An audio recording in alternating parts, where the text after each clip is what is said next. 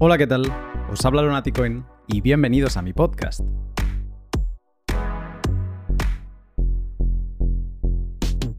Si hubo un hecho después del descubrimiento de Bitcoin que cambió mi vida para siempre, este fue participar en una conferencia Bitcoin On.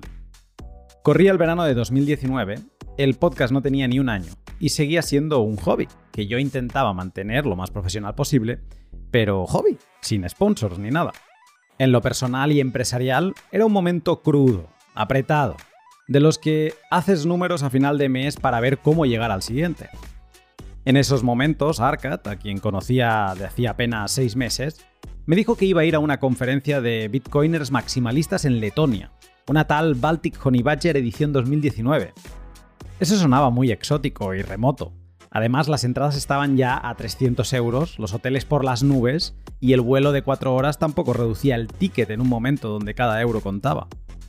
Y ahí es donde, por alguna razón que no llego a entender, un día me levanté con la idea de que tenía que hacer lo imposible por ir. Por razones que él sabe, BTC Byte, uno de esos amigos que ya te llevas para toda la vida, me echó una mano terrible reservé un Airbnb regular o regulín en un bungalow en el patio de una casa a 15 minutos andando de la conferencia, porque eso era importante, y ahí que me fui, con una mochila a la espalda y sin saber ni dónde me metía. Sonó el despertador, lo recuerdo como si fuera hoy, ducha con agua templada, sin apenas presión, eso era un Cristo, ticket en mano y caminando felizmente que me fui a Baltic Coney Badger. Y desde que vi a lo lejos las puertas, y escribiendo esto, eh, créeme que se me estremece el alma, que todo dentro de mí se empezó a remover.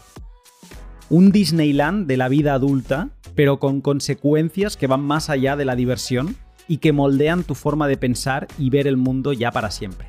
Fueron dos días de revelaciones, sentado en una silla llenando una libreta de apuntes mientras escuchaba a los ponentes, de conocer a bitcoiners, a futuros sponsors que todavía me acompañan, de pagarle la cena a bitcoiners eh, para que ellos me lo pagaran a mí en sats, de conocer a Libera, Franco Amati, Odell, Dani, Santiago, Francisco, Stadicus y un largo etcétera de bitcoiners que había allí. Baltic Honey Badger 2019 en Riga, The Lightning Conf también 2019 en Berlín o Adopting Bitcoin 2021 en El Salvador. En general, todas y cada una de las conferencias Bitcoin a las que voy me siguen impulsando, renovando mis energías, conectando con Bitcoiners a otro nivel, entendiendo para lo que estamos aquí y dándole sentido a mi vida en una sociedad que busca todo menos liberarnos. Por todas estas razones y muchas más, que podría aquí seguirte contando, le he pedido a tres bitcoiners, a los que también he conocido personalmente en estos eventos físicos, a BTC Gandalf, Carliato y Sergi Delgado, que me acompañen para contarme sus experiencias en conferencias Bitcoin y también que me ayuden a repasar las principales propuestas de este 2023 con sus opiniones, coste de vida en cada ciudad, precio de los tickets, etc. Para que así tú hagas una locura como hice yo en 2019 y te escapes a tu Disneyland Bitcoiner.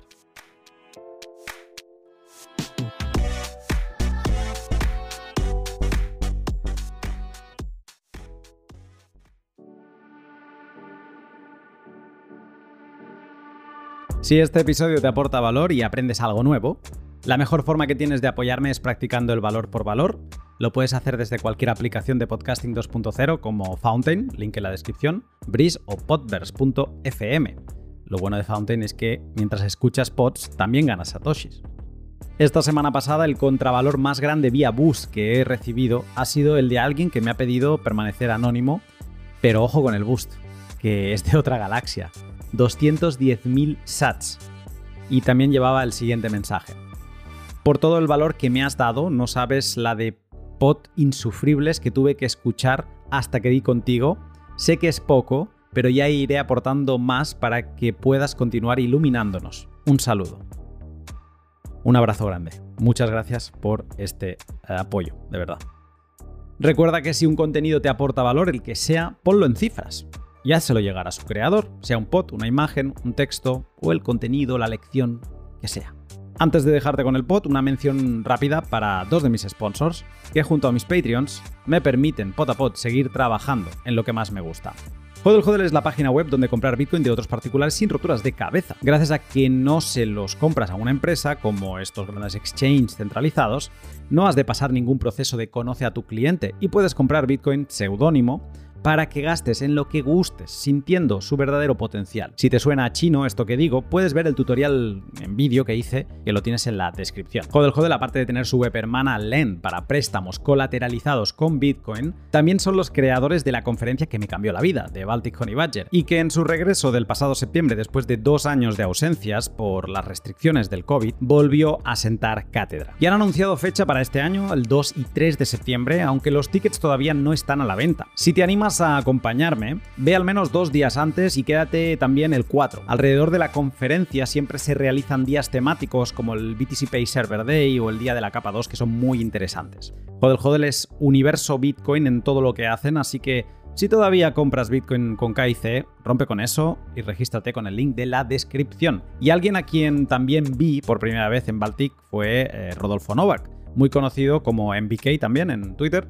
que es el CEO de CoinKite, la empresa productora de dispositivos Bitcoin pensados para que lleves la custodia de tus satoshis a otro nivel. En 2019 yo ya estaba enamorado de la Colcar Mark III, que habían lanzado hacía unos, unos pocos meses, y desde fuera parecía como la wallet física de Bitcoin más avanzada que podías tener, y en aquellos momentos era así. Ahora tienes disponible Coldcard en dos versiones, la Mark IV, su evolución, y la recién anunciada Q1, que está aceptando pre-reservas, con teclado tipo BlackBerry para que vueles con la gestión de tus claves privadas. Si le echáis un vistazo siguiendo el link de la descripción, puede que os intimiden y aunque creo que son para todos los públicos con el debido tutorial, CoinKite tiene un producto del que pronto lanzaré un análisis en profundidad que a mí me tiene encantado y que ya he pedido cuatro para mis amigos y familiares cercanos. Estoy hablando de las tarjetas TapSigner, una wallet fría que parece eso, una tarjeta de crédito en la que guardar tus primeros Bitcoin con una seguridad muy superior a la de las hot wallets. Si todavía guardas tus Bitcoin en wallets calientes que no te acaban de dejar de dormir tranquilo, sigue el link de la descripción y déjate seducir por los productos de CoinKite. Y con estas dos empresas, que tanto relaciono con mi verano de 2019, sin más, te dejo con el pod.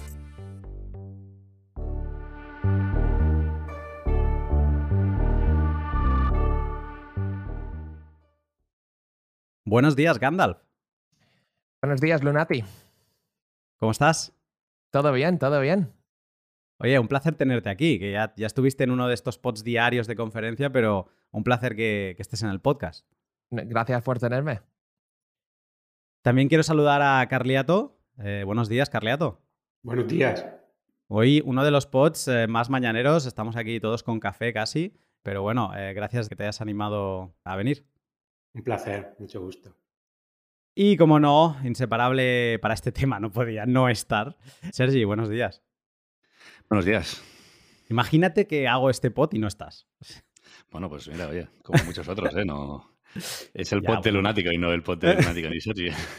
Aunque a veces lo parezca, pero no.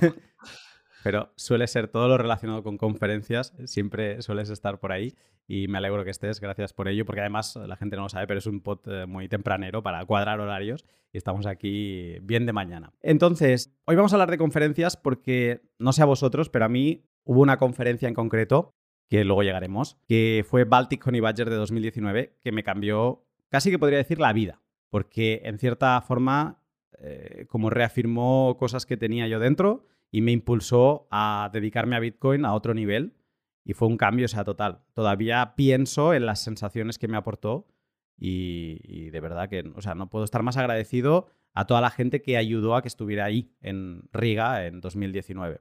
Entonces, creo que las conferencias siempre pueden acabar siendo esa cosa que quede como lejana para alguna gente, y creo que es una oportunidad interesante este podcast para animar a gente o para explicar y compartir cuáles han sido nuestras experiencias y un poco repasar cuáles son las principales, los principales eventos que hay para este año, que podamos explicar pues qué esperamos de cada uno de ellos. Empiezo por ti, Gandalf. No sé cuál fue tu primera conferencia, pero ¿qué te llevaste? O sea, ¿cuál fue, cambió en algo tu perspectiva de Bitcoin el participar en un evento así tan multitudinario y en físico? La primera que fui, yo me estrené con una buena, me estrené con Adopting Bitcoin en El Salvador. O sea, fue. ¿Qué año? el, justo cuando hicieron Bitcoin Legal Tender. O sea, 2021, la primera. 2021, eh, sí, sí. 2021. sí, fue la primera, exacto. Eh, entonces me estrené con conferencia y con visitar a un sitio donde. ¿Cómo se dice en español? Es moneda de De curso legal. De, curso legal, eso. Eh, entonces, pues eso sí, sí. Esa bueno, yo trabajo en, Brains, que es una empresa de, mining, y esta conferencia es más sobre Lightning. Eh, entonces, los tópicos para mí era. Aprendí. Fue, fue un sitio donde, pues, empecé a conocer a Bitcoiners con los que me hablaba por Twitter en persona y también fue un poco empezar la educación en lo que es Lightning, porque no me había metido mucho en, lo de Lightning. piensa que en noviembre del... Yo solo me había, o sea, solo me, había tomado la... En español le decís la píldora naranja.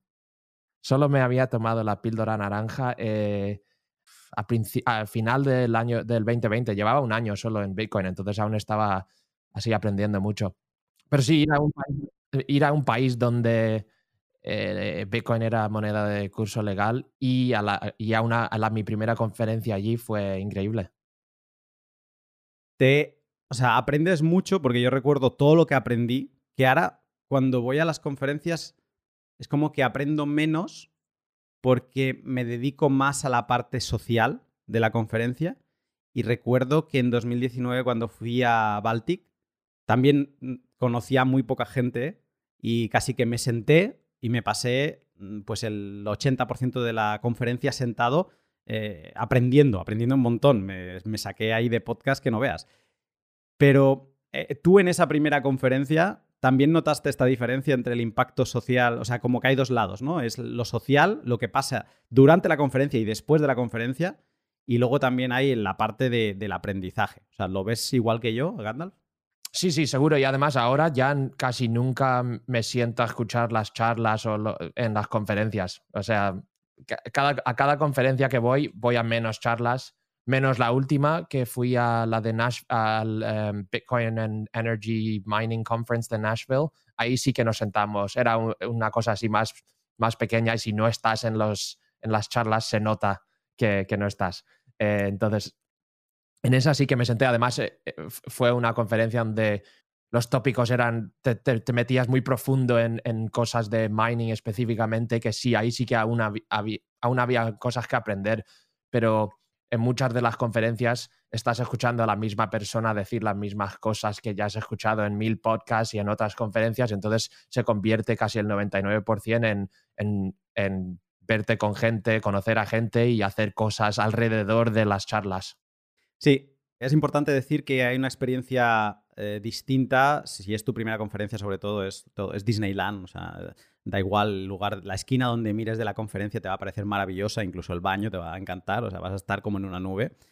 Y luego también es cómo te relacionas normalmente con Bitcoin. Si eres de los que cada día se escucha un podcast, si cada día está leyendo Twitter y se lo empapa todo, vas a llegar ahí y es posible que todo te suene mucho. Y, también agradezco a esos ponentes que llevan material fresco o de actualidad de lo último que están trabajando y esto es muy de agradecer porque si no hay conferencias que se te pueden acabar haciendo pesadas y acabas eso, pues eh, ignorando eh, lo que están diciendo y simplemente vas saltando, saludando y eh, creando relaciones, que es lo importante. Sí, sí. También hay que decir que tiene un, hay un valor en encontrar un mensaje, refinarlo y pegarle y darle otra vez, otra vez. Si escuchas a Michael Saylor en cada cosa, en cada podcast que sale, siempre dice lo mismo, pero ha, refinado su mensaje, es un mensaje efectivo y entonces él ahora lo que hace es intentar encontrar los más sitios posibles donde, donde dar ese mensaje. Y eso tiene un valor porque siempre habrá gente nueva escuchándole que a ello, a esa, a esa gente le, eh, esas ideas no las han escuchado en, otro sitio. Mientras tanto, hay otra gente que a lo mejor no le gusta, ya ha dicho una cosa un par de veces y luego quieren ir a, aprender una cosa nueva y a, hablar sobre o a dar un nuevo mensaje. Ah, y, a lo mejor para gente como nosotros que ya estamos muy metidos, nos, nos trae más valor ese tipo de, ese tipo de approach que el, la misma cosa repetida. Hmm. Como que tienes un diamante en bruto es un diamante, ¿no? Lo sabemos todos, el primer mensaje de Sailor en 2020, pero sí que es verdad que cada vez lo va puliendo más y el mensaje va llegando cada vez mejor. Y eso no solo Sailor, sino me lo aplico a mí mismo, que cada vez te planteas retos de cómo hacer llegar una información determinada a, un público distinto o a un mismo público, pero intentar que le entre todavía más rápido y mejor. ¿no? Eso me parece un buen punto que acabas de comentar. Y le quiero preguntar a Carliato porque con él sí que, además nos hemos visto en varias conferencias y le sigo desde hace un tiempo, pero no tengo conocimiento cuál fue su conferencia de, con su momento wow, ¿no? De decir, esto es la leche. Carliato, ¿cómo fue tu primera conferencia o, en, qué, en cuál de ellas ubicas tu momento de decir, esto es eh, Disneyland puro? Bueno, yo fui la primera conferencia, creo que fue el año 2016 o 15, 16 creo.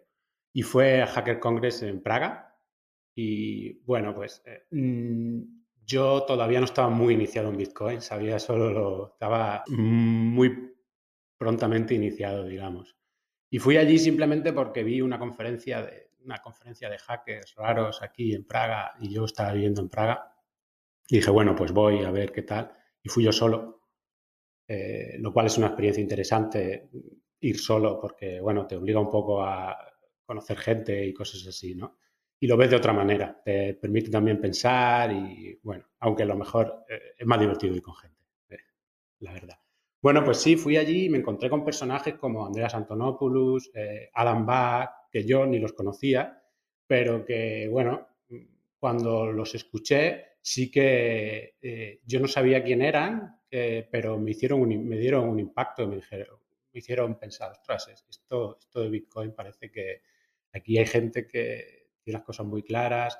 Luego, lo, que era el, lo que era el Congreso solo se podía pagar en criptomonedas. No era solo Bitcoin, pero era Bitcoin. Y creo que Litecoin, al momento, por temas, había veces que había fees muy altas eh, y, y, como querían, no querían utilizar eh, dinero de otro dinero, pues eh, tenían que recurrir a Litecoin, cosas así. Pero era una experiencia de que todo lo que tenías que usar era para comprar Bitcoin, comprar Bitcoin, luego utilizarlo, pues si querías comprarte algo en, las tiendas que había allí dentro del Congreso, pues tenías que utilizarlo comprando, eh, comprando Bitcoin con un paper wallet de esto que se daban en el momento. La gente no, le pedía ni que se eh, instalase en un monedero porque la mayoría de la gente pues compraba el Bitcoin y se lo gastaba allí, ¿no? Y, así, así lo hacíamos. Y para mí eh, fue, muy, fue muy impactante. La verdad que salí de allí y muy impactado porque me hizo pensar que eso era de verdad algo en lo que, en lo que merecía la pena profundizar mm, bastante más, ¿vale? Aunque lo que yo había visto fuera del mundo, el mundo fuera, la gente no hablaba de eso apenas, ¿no? Era una cosa que no se hablaba mucho, pero allí había un, buen colectivo de gente que estaba muy enfocada en esto y que decía cosas que tenían mucho sentido y que a mí me llamaban mucho la atención. Y desde luego me marcó, sí. Esa fue la primera. Yo te conocí personalmente, de una forma muy divertida, creo que lo hemos explicado alguna vez, en El Salvador, en esta conferencia que mencionaba Gandalf, en un evento, en el, creo que fue en el evento de Bitrefill, y es que nos pusimos a hablar y yo, o sea, yo te conocía, habíamos hablado en un pod, pero eh, no te había puesto cara física y tú a mí tampoco, porque yo no estaba tan, no era tan público, tan pública mi imagen. Entonces nos pusimos a hablar y al rato dijimos, oye, tú no eres, oye, tú no eres, ¿no? Y fue como muy divertido. Pero te quería preguntar por esa parte social. Eh, ahí yo comprobé que tú también participas en ese aspecto social de las conferencias. Eh, ¿Cómo valoras tú ese, o sea, esa relación entre el aprendizaje que te llevas de lo que te explican y, la parte social. Hombre, yo la verdad que sí que lo, recuerdo como una cosa. Yo eh, era una persona mucho más tímida antes, ¿eh? Y la verdad que cuando iba, las, iba la primera vez que fui a estas conferencias, ponerme a hablar con alguien, de repente, para mí era un, gran, no sé, un gran paso, no un gran paso, sino un, bloqueo grande, ¿no? Era como una cosa, ostras, eh, aquí solo, me pongo aquí a hablar con esta gente, ¿qué les digo, sabes? Pero bueno, al final la gente te empieza a hablar y, la verdad que mm, he, crecido en, ese sentido yo, ¿sabes? Lo reconozco que eh, hoy en día mm, no me presenta ningún, digamos, reto hacer eso, ¿no? Es como, bueno, pues me pongo a hablar con la gente y me pongo a hablar con este, con aquel y, aprendo de todos y, y, eh, Y eso es algo que enriquece mucho, ¿no? Porque al final cuando conectas ideas y pones gente junta que, está interesada en lo mismo, pues florecen, florecen, eh, florecen cosas. Eh, me, quedo con una cosa que has dicho, que es verdad, que mm, es importante destacarlo, que es que no solo aprendes de los panelistas, de los ponentes, sino que aprendes de la gente que está allí como oyente, que tienen proyectos, que tienen ideas, incluso puede florecer un nuevo proyecto de esas charlas de, con el que tienes sentado al lado, ¿no? Y también eh, es importante destacar algo. O sea, mm, Gandalf trabaja con Brains, Carleato, conocemos toda su trayectoria con Blescomat, Sergi, que vamos a contar de Sergi que no sepamos, eh, pero que todos hemos empezado yendo a conferencias como oyentes rasos. Ahora, claro que vamos y encontramos amigos, gente del sector, y alguien podría pensar que una conferencia es para gente que está muy metida en el sector. Y yo creo que no. Eh, que, o sea, los del sector casi que hacemos una reunión de amigos, pero para la gente que, todavía no ha hecho muchas incursiones en conferencias, yo creo que es los que más se llevan de participar en conferencias. Eh, Sergi, ¿cuál fue tu Disneyland? Porque yo sé que tú llevas en esto mm, tiempo, ya no solo Bitcoin, sino que en, charlas, en conferencias de criptografía y además has estado en, todos los lados, desde la participación como oyente, como público, a ser panelista, a ponente y a ser organizador. Entonces, mm, ¿cuál, ¿dónde empezó tu aventura con las conferencias de Bitcoin? Bueno, con las de Bitcoin en concreto, ah, yo creo que la primera como tal... Ah, depende un poco, ¿eh? Ah, yo empiezo con el tema de conferencias eh, con el doctorado, ¿no? Había ido de oyente a cosas que no tienen absolutamente nada que ver, ¿no? durante la carrera, pero con el doctorado es cuando me meto un poco más en el tema, ¿no? A empezar a ir como oyente, como, como de estudiante de doctorado, a ver qué tiene la gente que decir y aparecer en algunas conferencias pequeñas, pues a decir lo que tienes que decir tú, ¿no? Los primeros años fueron como un poco así. Piensa que al final aquí mm, nos basamos más en artículos de eh, artículos como tal que no como en conferencias, ¿no? Como puede ser en Estados Unidos, que eh, basan mucho más su trabajo en ir a presentar las conferencias, cosa que creo que está bastante mejor. Pero bueno, indiferentemente, ah, la primera que yo recuerdo a la que fui, que fue en plan, wow, fue Financial Cryptography, que es eh, precisamente la que años después acabé ayudando a organizar, que es una conferencia que no solamente es de temas de Bitcoin, ¿no? Es, de cosas de cripto, criptografía y, temas eh, financieros en general, pero que cuando Bitcoin empezó a coger tracción desde el punto de vista académico, eh, fue una conferencia que, digamos que se quedó como overtaken de, por, ah, el... La secuestró Bitcoin. Sí, básicamente, básicamente. Ahora estos días también la secuestrado bastante Ethereum, pero se habla, se empezó a hablar mucho de criptomonedas, ¿no? Y desde el punto en que criptomonedas empezó como algo muy, muy eh, residual, ¿no? Del estilo de había una o dos, o dos papers, a que actualmente más del 50% de las charlas tengan que ver con algo, ya sea eh, tipos nuevos de mining, ya sea proof of work, proof of stake, ya sean ataques a nivel de red en Bitcoin, ya sea lo que sea, ¿vale?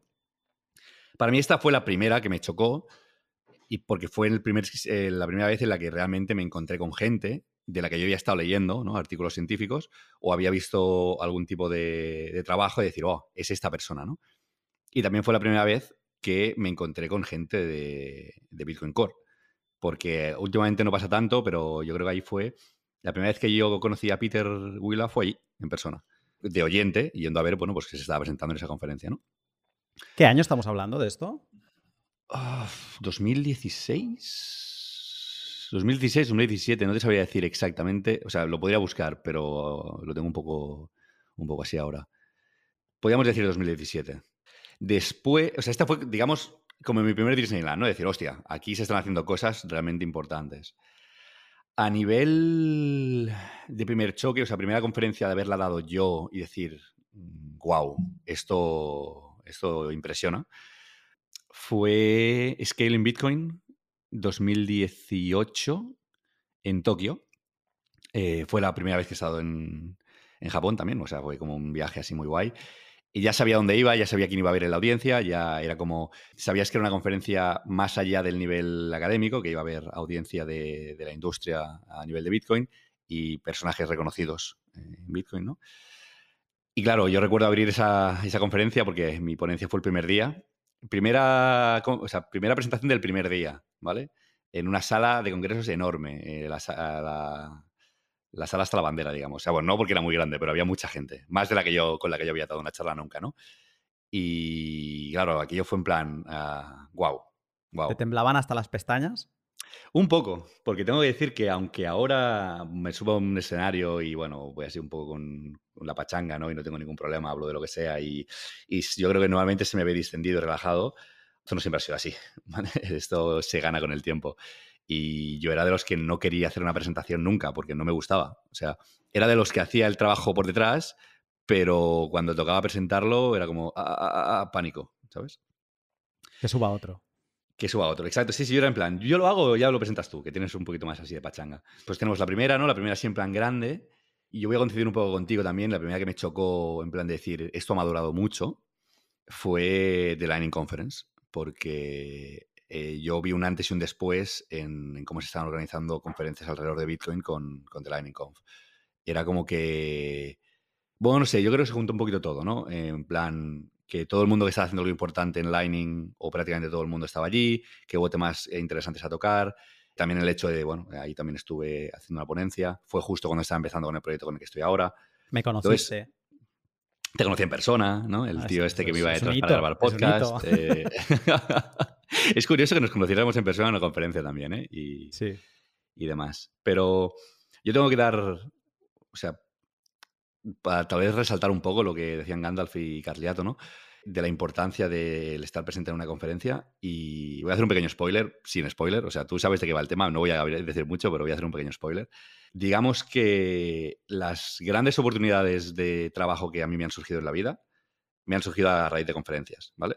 Una fue irme a Londres para hacer un postdoc con eh, Sarah Michael John en, el College de London, cuando acabé el, doctorado. Eso fue justo en la última conferencia en Financial Cryptography, justo cuando estaba escribiendo la tesis. Estuve hablando con ella durante la conferencia y me ofreció una posición en, un postdoc. La segunda fue para hacer Watchtowers con Spiral. O sea, esto se fue, digamos, trabajando en el tiempo, ¿vale? Pero la primera vez que yo conocí a Steve Lee fue precisamente en una conferencia, creo que fue en Tokio, sí, en Scaling Bitcoin en Tokio, ¿vale? Luego, bueno, lo conocí más adelante eh, y nos encontramos con más gente de Spiral luego en Advancing Bitcoin, años después y demás. Y bueno, mm, no voy a decir mucho más, pero las cosas están cambiando. Y puede ser que, hayas conocido a otra persona en otra conferencia. Y no puede ser que haga, que haga, años conocí a otra persona en otra conferencia y esto esté sembrando su, fruto. Pero bueno, eh, lo dejamos ahí de momento. Espero que nos lo puedas contar pronto. Y, mm, seguro que sea lo que sea, estará muy bien conociéndote. Entonces, eh, con todo esto sobre la mesa, en el pod de hoy eh, quiero que vayamos, sigamos reflexionando sobre conferencias, pero hablando de algunas de ellas, porque esa es la siguiente pregunta. Ahora quizá podemos haber animado a alguien que nos está escuchando a decir, ah, pues mira, yo pensaba que esto era para luego escucharse alguna de las charlas por eh, YouTube y ya está. No, no tenía tanto impacto. Y a lo mejor se, se empieza a animar, pero me gustaría repasar un poco seguramente las más importantes que podemos encontrar en un año. En concreto vamos a hablar de las de 2023 y que además son recurrentes y que normalmente se van repitiendo y hay oportunidad de volver. Entonces, quiero empezar por una que justo está a punto de empezar, que estamos ahora a mediados de febrero, y esta conferencia eh, es el 2 y 3 de marzo, que es Advancing Bitcoin. O sea que quizá quien escuche el podcast, si está en Londres y no la conocía, pues quizá llegue, pero si no, nos va a pillar a todos un poco el toro para poder asistir. Pero, ¿qué tal Advancing Bitcoin?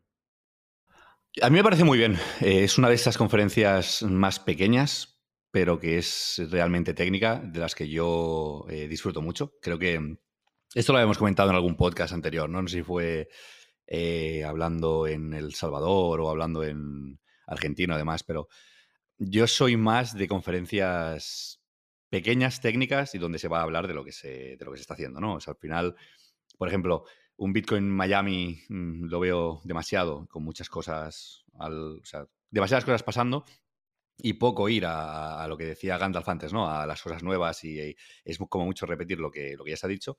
Adopting, advancing, perdón, de la misma forma como Adopting o demás, son conferencias más peques en las que ves realmente qué ha pasado en los últimos seis meses a lo mejor o en qué está trabajando esta persona en concreto el, tema más candente, ¿no? Digamos, Cashu, por ejemplo, se puede haber presentado un mes más tarde de que eh, Calle empezase a trabajar en él, en, eh, Advancing, porque, porque era candente, ¿no? Yo fui a Advancing, juraría que fue en 2019, y ahí fue cuando empecé a presentar temas de Watchtowers, y fue precisamente lo que decía antes, ¿no? Donde acabé consiguiendo la beca de Square, fue después de esa conferencia. Creo que fuimos 12, 15 ponentes, eh, una audiencia de como mucho 100 personas, eh, lo que implicaba que podías interactuar muy bien con, la, tanto con el resto de ponentes como con la audiencia. La audiencia estaba muy puesta. La organización de un 10, que decir que de lo mejor que he visto organizado, también por, por lo que quería comentar, ¿no? El problema es que cuando las conferencias se hacen muy grandes, cuesta más mantener este, este tú a tú, este, el, hecho de que la conferencia sea cercana, ¿no? Mm, cada uno tiene su target y al final, bueno, buscas lo que buscas. Pero yo creo que si lo que estás buscando es que el usuario que va o el, la, la audiencia, perdón. El público. El público, sí. Si lo que quieres es que el público se lleve una, una experiencia de cercanía de decir, hostia, estoy escuchando hablar a, no sé, Antoine Riard, por decirte algo, sobre channel jamming y me lo está explicando aquí y cuando acaba puedo acercarme un momento a, él y hablar con él, eso, tiene, tiene, su parte muy positiva, ¿no? Entonces, para mí, de las que si puedes ir, mm, es totalmente recomendable ir. Me gusta hablar de advancing Bitcoin eh, no confundir con adopting, es que hay algunas que tienen ya las palabras empiezan a aparecer, ¿no? Y siempre intentan eh, colocar eh, Bitcoin en el, en el, título y entonces es como que todo suena igual. Pero Advancing Bitcoin, hablando de ellas, ha introducido el concepto de conferencias de diferentes tipos, porque las hay. Hay conferencias más relajadas para todos los públicos y que buscan también pues, crear adopción y explicarte los básicos y a lo mejor alguna charla un poco más técnica. Y luego hay conferencias más para el sector más técnicas, incluso podríamos decir que conferencias para desarrolladores. Em, esta Sergi sería una más técnica, ¿no? O sea, está pensada para ese tipo de público que ya lleva trabajando en Bitcoin un tiempo, ¿no? Para principiantes. Sí, al final se va a ir hablando de lo que está, de los, sí, de lo que está pasando actualmente a nivel de protocolo eh, también podría ser a nivel de aplicación, ¿eh? no nos engañemos, pero no va a ser ir a decir, ah, sí, bueno, mira, mm, hay este wallet que tiene esta funcionalidad y te lo enseña. No, acostumbra a ser más en plan, bueno, pues Music 2 se está implementando de esta forma o de esta forma, o hemos hecho tal avance en Frost, o sí, sí, sí, sí. Con esto avanzamos en el año y he de hablar de una, Sergi, tú antes la has mencionado, eh, no sé si Carleato también participó en, en esta, que se iba a dar, que es The Lightning Conf, la conferencia de Lightning, iba a ser su segunda edición este año. Se ha cancelado y yo solo la quiero recuperar para, como decía antes Sergi, seguramente eh, otra de las mejores conferencias a las que he ido yo nunca. Y yo tuve la suerte de que es que me comí Baltic Honey Badger en septiembre y en octubre me comí The Lightning Conf. O sea, en cuestión de menos de un mes asistí o sea, quizá Adopting de 2021 también la pondría en ese paquete, ¿eh? de las mejores conferencias ever que he participado. Pero mm, fue como ya me llegó un shock en vena. Eh, total, Carleato, ¿tú participaste en esa? Sí, sí, yo estuve allí. De hecho, creo que os conocí a vosotros dos, pero mm, no, nos presentaron o algo en un momento, pero luego ya no. Tengo ese recuerdo. Y bueno, sí, fue, fue que presentamos allí el primer prototipo de Blescomat. Lo llevábamos en una caja y teníamos, estábamos en la planta de arriba había un montón de proyectos de gente que estaba haciendo cosas raras en Lightning y se organizaba talleres y cosas para, para, enseñar a la gente a hacer cosas, a, desarrollar en Lightning y utilizarlo. Y, esa fue, fue espectacular, yo creo que sí. Mm. Sí, además he comentado alguna vez con Max, el, CEO de Hodel Hodel y, el también organizador de Baltic Honey Badger, que para él también fue una de las mejores conferencias, ¿no? Con él hablo, oye, esta conferencia, ¿qué tal? ¿Cómo lo ves? Y él como organizador de conferencias y una de las mejores para mí, eh, pues me dice esto, dices que fue, la fórmula fue clavada. Eh, creo que eran menos de 300 personas, o sea, también un público reducido y en un ambiente totalmente industrial, eh, que parecía que estaba, o sea, todo encajaba, ¿no? Estabas en el, hablando de tecnología punta en Bitcoin porque todo era Lightning, que también era un reto. Hacer una conferencia solo Lightning, en aquel entonces sí que Lightning empezaba a respirar, pero era nada, o sea, era un minúsculo. Entonces estaba muy bien, habían venido todos, estaba Elizabeth Stark, estaba Adam Back, estaba también eh, Pierre de, de AsyncQ, o sea, no faltaba nadie, estaban todos. Y fue, fue alucinante, pero es una pena, al final se canceló, se anunció en El Salvador del año pasado, en Adopting del año pasado, y recientemente, hace un mes, eh, han dicho que, no llegaban y que esperaban, o sea, que preferían esperar y a lo mejor 2024. Pues bueno, si esta se da en 2024 de Lightning Conf y os gusta Lightning porque es una conferencia para Lightning, eh, yo creo que es un poco más técnica, o sea, no, no podemos decir que es para todos los públicos, es para gente que le guste Lightning y está muy bien, está muy bien, está muy bien. Vamos con la siguiente porque ya estamos en abril, pues vamos a avanzar, nos vamos a ir a mayo. En medio voy a dejar una web y se va a estar viendo en pantalla la gente que esté viendo en YouTube, pero si no, en la descripción vais a encontrar un link de un perfil de Twitter que ha hecho Sid Signer, que se llama Go to a Bitcoin Conference, y allí tiene, va actualizando con las novedades de todas las conferencias importantes, Bitcoin Only, de este año. Entonces, si queréis información de todas ellas, las fechas, tal y cual, es un buen perfil para encontrar mm, pues, la información de todo lo que estamos hablando. Digo que como vas a pasar a marzo, abril, ¿no? Ya, eh, comentar, porque me había hecho la lista de las conferencias a las que fui yo el año pasado. Y hay una que no es recurrente en el tiempo, o sea, no se hace siempre eh, a la misma época, pero que el año pasado se hizo en febrero y creo que vale la pena comentarla. Eh, que está muy relacionada con The Lightning Conf. Está muy relacionada con The Lightning Conf. Para mí, Cuéntanos. Eh, después de The Lightning Conf es lo que más se me ha parecido a algo así. También, de nuevo, eh, un setup muy pequeñito. En este caso éramos, debíamos ser como mucho 50 personas. A lo mejor éramos 100, no seríamos más. Yo diría, tú estabas allí, ¿verdad, Carriato? Estamos hablando de sí, yo estuve allí, nos vimos allí, sí, en Estambul. Sí. Genial. O sea, yo no sé si fue el, el setup, fue la idea de lo que se iba a hacer o fue el sitio. Pero Lightning Hack Days en Estambul en febrero. Espectacular. O sea, los Hack Days, de hecho, es lo que es un workshop que empezó a hacer, si no me equivoco, corregidme, Fulmo, y esto escaló a The Lightning Conf. O sea, The Lightning Conf de 2019 es la culminación de diferentes workshops que se estaban haciendo en Alemania eh, explorando las posibilidades de Lightning cuando Lightning iba a pedales. Y entonces fue la explosión con The Lightning Conf, luego vino COVID, se cerró todo, se intentó hacer como en online y creo que el Hack Days de Estambul fue el retorno de los Hack Days. Y a esta me la perdí y lo lamento porque sé que fue buenísima. Se, eh, se fue a hacer, perdón, eh, se quería hacer uno en Barcelona durante el COVID, que yo iba a ayudar a organizarlo, en todo el, todo el tema aquel de el Paralis Police de, de, Barcelona, que yo creo que no se llegó a hacer, o, bueno, no estoy muy seguro, pero bueno. Se quería hacer allí y con todo el tema del COVID lo acabó cerrando. Y remontaron ese año en Estambul. La verdad, yo creo que ahí hay dos perfiles que, o dos o tres perfiles que se benefician mucho de eso. Si estás trabajando en algo, en lo que sea del sector, ves porque yo personalmente, por ejemplo, simplemente con la interacción que tuve con gente allí, acabé modificando o mejorando eh, temas de WhatsApp simplemente por hablar con gente que estaba ahí en plan, no, pues mira, estoy pensando hacer esto, ah, pues a lo mejor se puede hacer de esa forma, o pues tal vez de esta otra. Y pones temas en común con gente en directo, eh, utilizas parte de tu tiempo para realmente pulir o diseñar eh, cosas que a lo mejor tienes en la cabeza pero que no has materializado, y es muy, muy, muy positivo. Eso una. Dos, si quieres ver cosas que se están haciendo en directo, literal, porque había mucho tema tanto de hardware como de, software que se estaba generando allí, mm, era un buen momento. Y, bueno, y luego, ya por el sitio, o sea, Istambul a mí me pareció, vamos, mágico.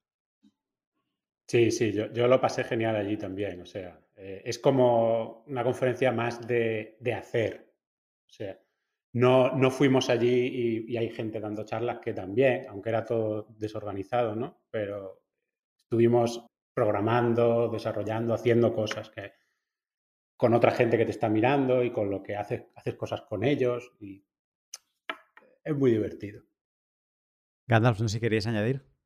No, yo no fui a esa, pero me dio. Me, dio. recuerdo ver un vídeo de. Eh, ¿Sabéis el, tipo ese que toca el tambor con el gato del meme y, de Ben Ark? O sea, se ve que ese estuvo, estuvo ahí en, en una fiesta parte de la conferencia y hubo un vídeo donde salía Ben Ark haciendo como el gato y el tipo ese tocando en tambor en vivo. En vivo. Buenísimo. doy, fe, doy fe de que ese vídeo, porque yo tengo una copia de ese vídeo hecho por mí y doy fe de que eso pasó, fue literalmente en el tejado, bueno, en la terraza del sitio donde estábamos, que era un coworking, o sea, para que os hagáis una idea. Cojones, le, le, hicisteis un, le hicisteis un wallet, ¿no? Para que la gente le mandara Bitcoin.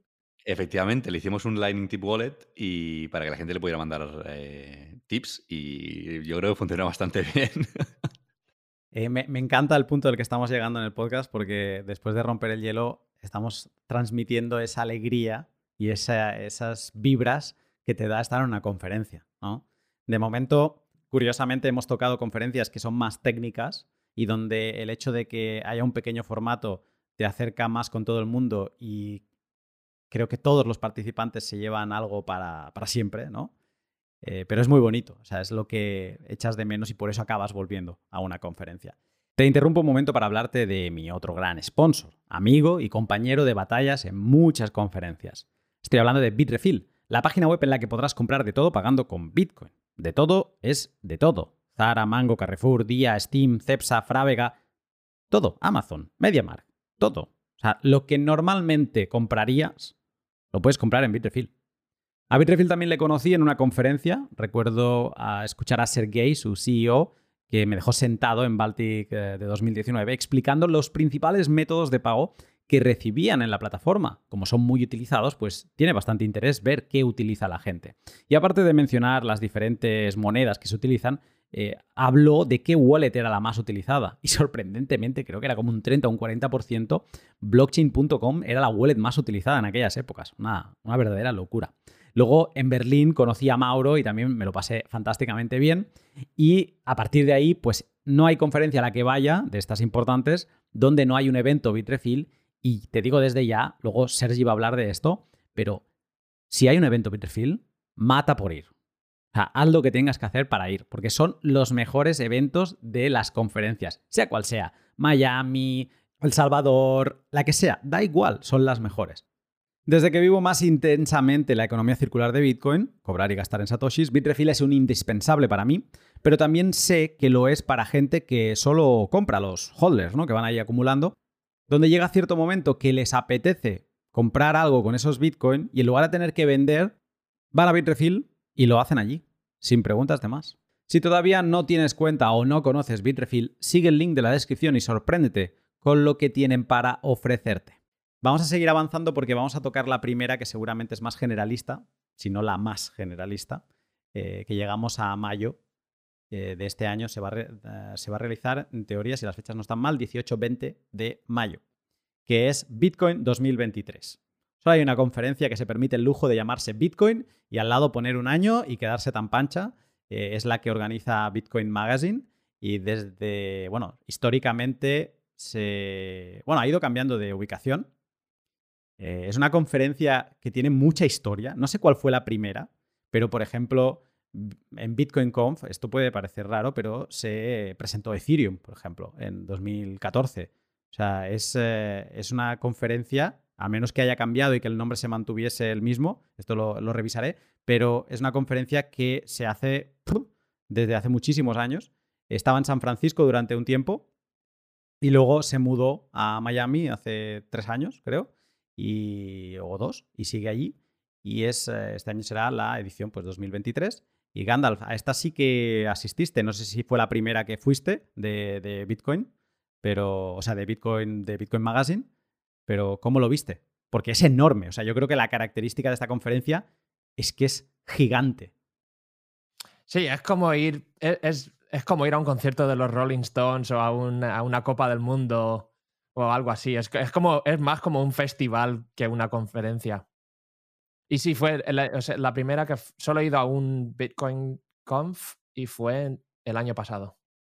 Casi, casi fui a la, del 21, pero eh, estaba en Hong Kong. Bueno, no, terminé no yendo y, entonces me hizo mucha emoción ir en el 2022, pero creo que eso es una de las conferencias a las que si puedo evitarla, la evito. Y, no, y, no quiero, o sea, con decir eso, no quiere decir que sea una mala conferencia, pero para mí es una conferencia que eh, es ir a, ir, a, ir a ver o ir a experienciarla una vez. Eso sí, creo que lo tendría que hacer todo el mundo, pero a una de esas que me lo pasé súper bien y quiero seguir yendo, eh, habiendo atendido otras conferencias y, teniendo solo un, límite de, dinero que te puedes gastar en las conferencias y de tiempo, escogería otras si, si tuviera que solo ir a unas cuantas. No lo estamos diciendo, ir a una conferencia tiene un precio. Es decir, Advancing Bitcoin, eh, que es la primera que hemos mencionado, eh, no sé si está tipo 400 euros, 400 pounds o, libras, pero las conferencias suelen rondar entre los 200 euros a lo que te quieran pedir, pero así en Bitcoin calcula que la general puede estar entre 200 y 500. Hay algunas cosas como hack days que no sé, me, me corregís, no sé si van por invitación, pero hay eventos donde puedes ir que, que, te cuesten prácticamente nada, ¿no? O que pagues muy poco de Lightning Conf de 2019 yo recuerdo que costaba 300 euros. En, por ejemplo, Baltic se encuentran descuentos, por ejemplo, ahora seguramente se pueden encontrar descuentos a 150 o por el estilo, ¿no? En los Early Bird, eh, las compras anticipadas, pero luego se acaba poniendo en 400 o así. O sea que la gente debe tener clara que ir a una conferencia no es como pagarse 50 euros o 10 euros ir al cine, no. es, eh, tiene un coste y, pero yo creo que lo interesante es plantearlo, pues, bueno, hacemos unas vacaciones, si tienes familia, pues te puedes ir algún, depende de la conferencia, te puedes ir con la familia. Entonces, hacer como el, esfuerzo en apuntarlo en una dirección, pero es importante eh, destacarlo. Bitcoin Conf, eh, Sergi, mm, fuiste el año pasado, no sé si habías ido a otras, pero mm, eh, cabeza explotada. He hablado varias veces de esto contigo en privado, muy grande. Sí, yo coincido totalmente con Gandalf aquí, que eh, el adjetivo sería grande. Mm, massive sería el adjetivo, yo creo, en inglés. O sea, no, no habría más. Ah, quiero añadir a lo que decías tú, ¿no? Que hay que tener en cuenta que ir a una conferencia no es simplemente el precio del ticket. Depende mucho de la, localización. Por ejemplo, ir a, a los Hack Days en Istambul era asquerosamente barato. O sea, sabe mal decirlo y todo, pero era muy, muy, muy barato porque Istambul es muy, muy, muy barato. Mm, irte a Miami a The Bitcoin Conference, el problema no es el ticket de la conferencia y los vuelos, que son relativamente baratos, porque mm, a Miami hay una frecuencia, en función de desde donde viajes, la frecuencia es relativamente buena. Estarte alrededor de una semana en Miami es el problema. Es donde la gran parte del gasto eh, va, va, a pasar, ¿no? Pero hay que decir que, claro, Miami bueno, Bitcoin 2022, Bitcoin Conference, digamos, ¿no? Era imposible no hacer algo. O sea, el sitio era literalmente como si nos imaginásemos un estadio de fútbol, pero interior, donde todo eran stands, booths, eh, stages con gente hablando. O sea, yo es, es el, sitio de, congresos, el área de congresos más grande que he visto en mi vida, pero de, de largo. O sea, la sala principal. Un Mobile World Congress y. Del estilo de un Mobile World Congress. Del estilo. O sea, si alguien es de Barcelona, se tendría que, eh, imaginar que es eso. Pero con la idea de que hay un main stage, que eso en el mobile no, no lo había, eso más, más, más booth, ¿no? Había un main stage que desde la entrada principal hasta donde se estaba hablando era un campo de fútbol. Es que no es coña. O sea, e, entrabas por la puerta y estaban hablando allá de allá, ¿sabes? Era como, los estás viendo en una pantalla, pero es que hasta que llegues a donde estaban hablando, había como cuatro o cinco tiras de pantallas porque tenías que llegar a verlo. ¿Vale? O mm. sea que había mucha gente, demasiada gente. Para añadir contexto, estamos hablando de las otras conferencias, unas 300, ¿no? 150 en algunas de las que hemos mencionado. Aquí acabo de revisar y ponía en la web, ponen más de 15.000 eh, asistentes. Entonces estamos hablando de una monstruosidad al lado de una cosa como podría ser The Lightning Conf o, Advancing Bitcoin. Eh, el año, el año pasado eh, lo tengo de, dicho de alguien de Bitcoin Magazine que creo que fueron 25.000. Sí. Y creo que en, no, pero y, me, lo creo, ¿eh? En, el, 2009 fueron 2.000. en el 2021, que fue la próxima después de COVID, creo que fueron 15 y, y la última 25.000. General Pass, lo he entrado a revisar, 700 dólares. El más barato. Ojo, ¿eh? Bueno, eso también hay que decir que seguramente serían precios de última hora, ¿eh? o, no. O era 900 a última hora. Bueno, no recuerdo. estamos a, a, tres meses todavía. A General Pass ahora sí, sí, pero ha ido subiendo, ¿eh? Yo creo que empezó con 500 o algo así. Que no está mal empezar con 500. No está mal. yo creo que no, yo creo que si te, la compras, si vas, a, si vas a una conferencia o te la compras justo después de terminar la del año pasado, a lo mejor pagas 200, Puede ser. Sí que, es, verdad que tienen un tienen como un deal así de en plan, cómpratela ya justo cuando acaba el anterior y, es, lo tienen relativamente barato. Bueno, relativamente barato al precio de lo que lo tienen otras conferencias, digamos, pero sí. Es lo que dices tú, Sergi. o sea, para la gente que quiere ir a la, a la Bitcoin Conf, lo que hay que hacer es planificarlo un año en avanzado, comprar el ticket un año en avanzado y el hotel, que es lo más importante, también un año en avanzado es clave quedarse en un hotel cerca. Bueno, para mí es clave quedarse en un hotel cerca de la conferencia porque intentar cogerte un Uber para volver a tu hotel que está a las tantas cuando hay 25.000 personas saliendo de la conferencia al mismo tiempo, eh, puedes estar horas. Entonces, hotel cerca, pero el, sitio donde está Miami Beach es muy caro. Entonces, si te esperas al último momento, yo el año pasado creo que eh, eh, contratamos el hotel unas semanas antes y un hotel que era antiguo, fatal, costó 500 dólares por noche. Entonces sí, es... una locura. Es una locura. Además, yo recuerdo incluso ver gente que le cancelaron el hotel a última hora por temas de estos, ¿no? De tener una reserva eh, hecha con tiempo, pero claro, como está todo uh, booked out y los precios están subiendo, pues ups, ¿sabes? Te la cancelan la reserva y, se la da otro. Mm. Sí. Sí. Es una locura. también lo que diría de las conferencias así es, eh, sí, iría una vez y a lo mejor hay gente que le, encanta y va muchas veces y no quiero también desrespetar, ¿se dice? Disrespect. Faltarle respeto a la, a, la gente de Bitcoin Magazine que, que, sé que trabajan muy duro y que y la, y hacen un, un, trabajo tremendo. La conferencia es, es muy buena y, es, y obviamente es a la que más la, que más gente va. Entonces eso tiene, tiene ahí, no se le puede disputar. Estoy hablando personalmente eh, de mi experiencia.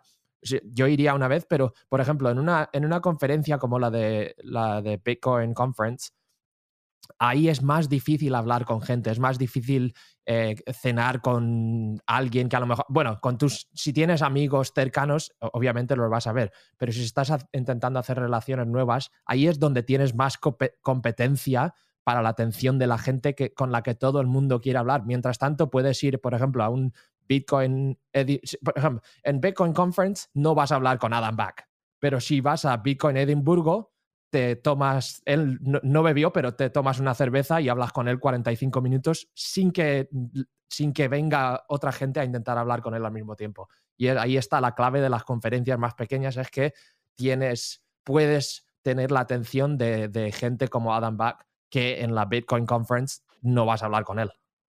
Mm, coincido totalmente.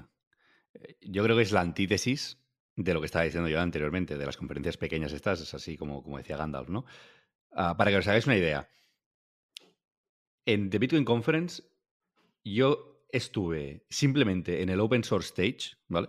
Que fue una parte que hicieron, yo creo, muy bien en, The Bitcoin Conference. Había una parte que era simplemente para hablar de Open Source, ¿vale? Era un, stage más pequeño, y es donde realmente todo el mundo que estaba trabajando en algo estaba allí, ¿vale? O sea, eh, estaba allí, eh, el equipo de, Spiral, prácticamente estaba todo allí, BTC Base Server estuvimos allí, la gente de BDK estuvo allí, o sea, la gente estaba allí, ¿vale?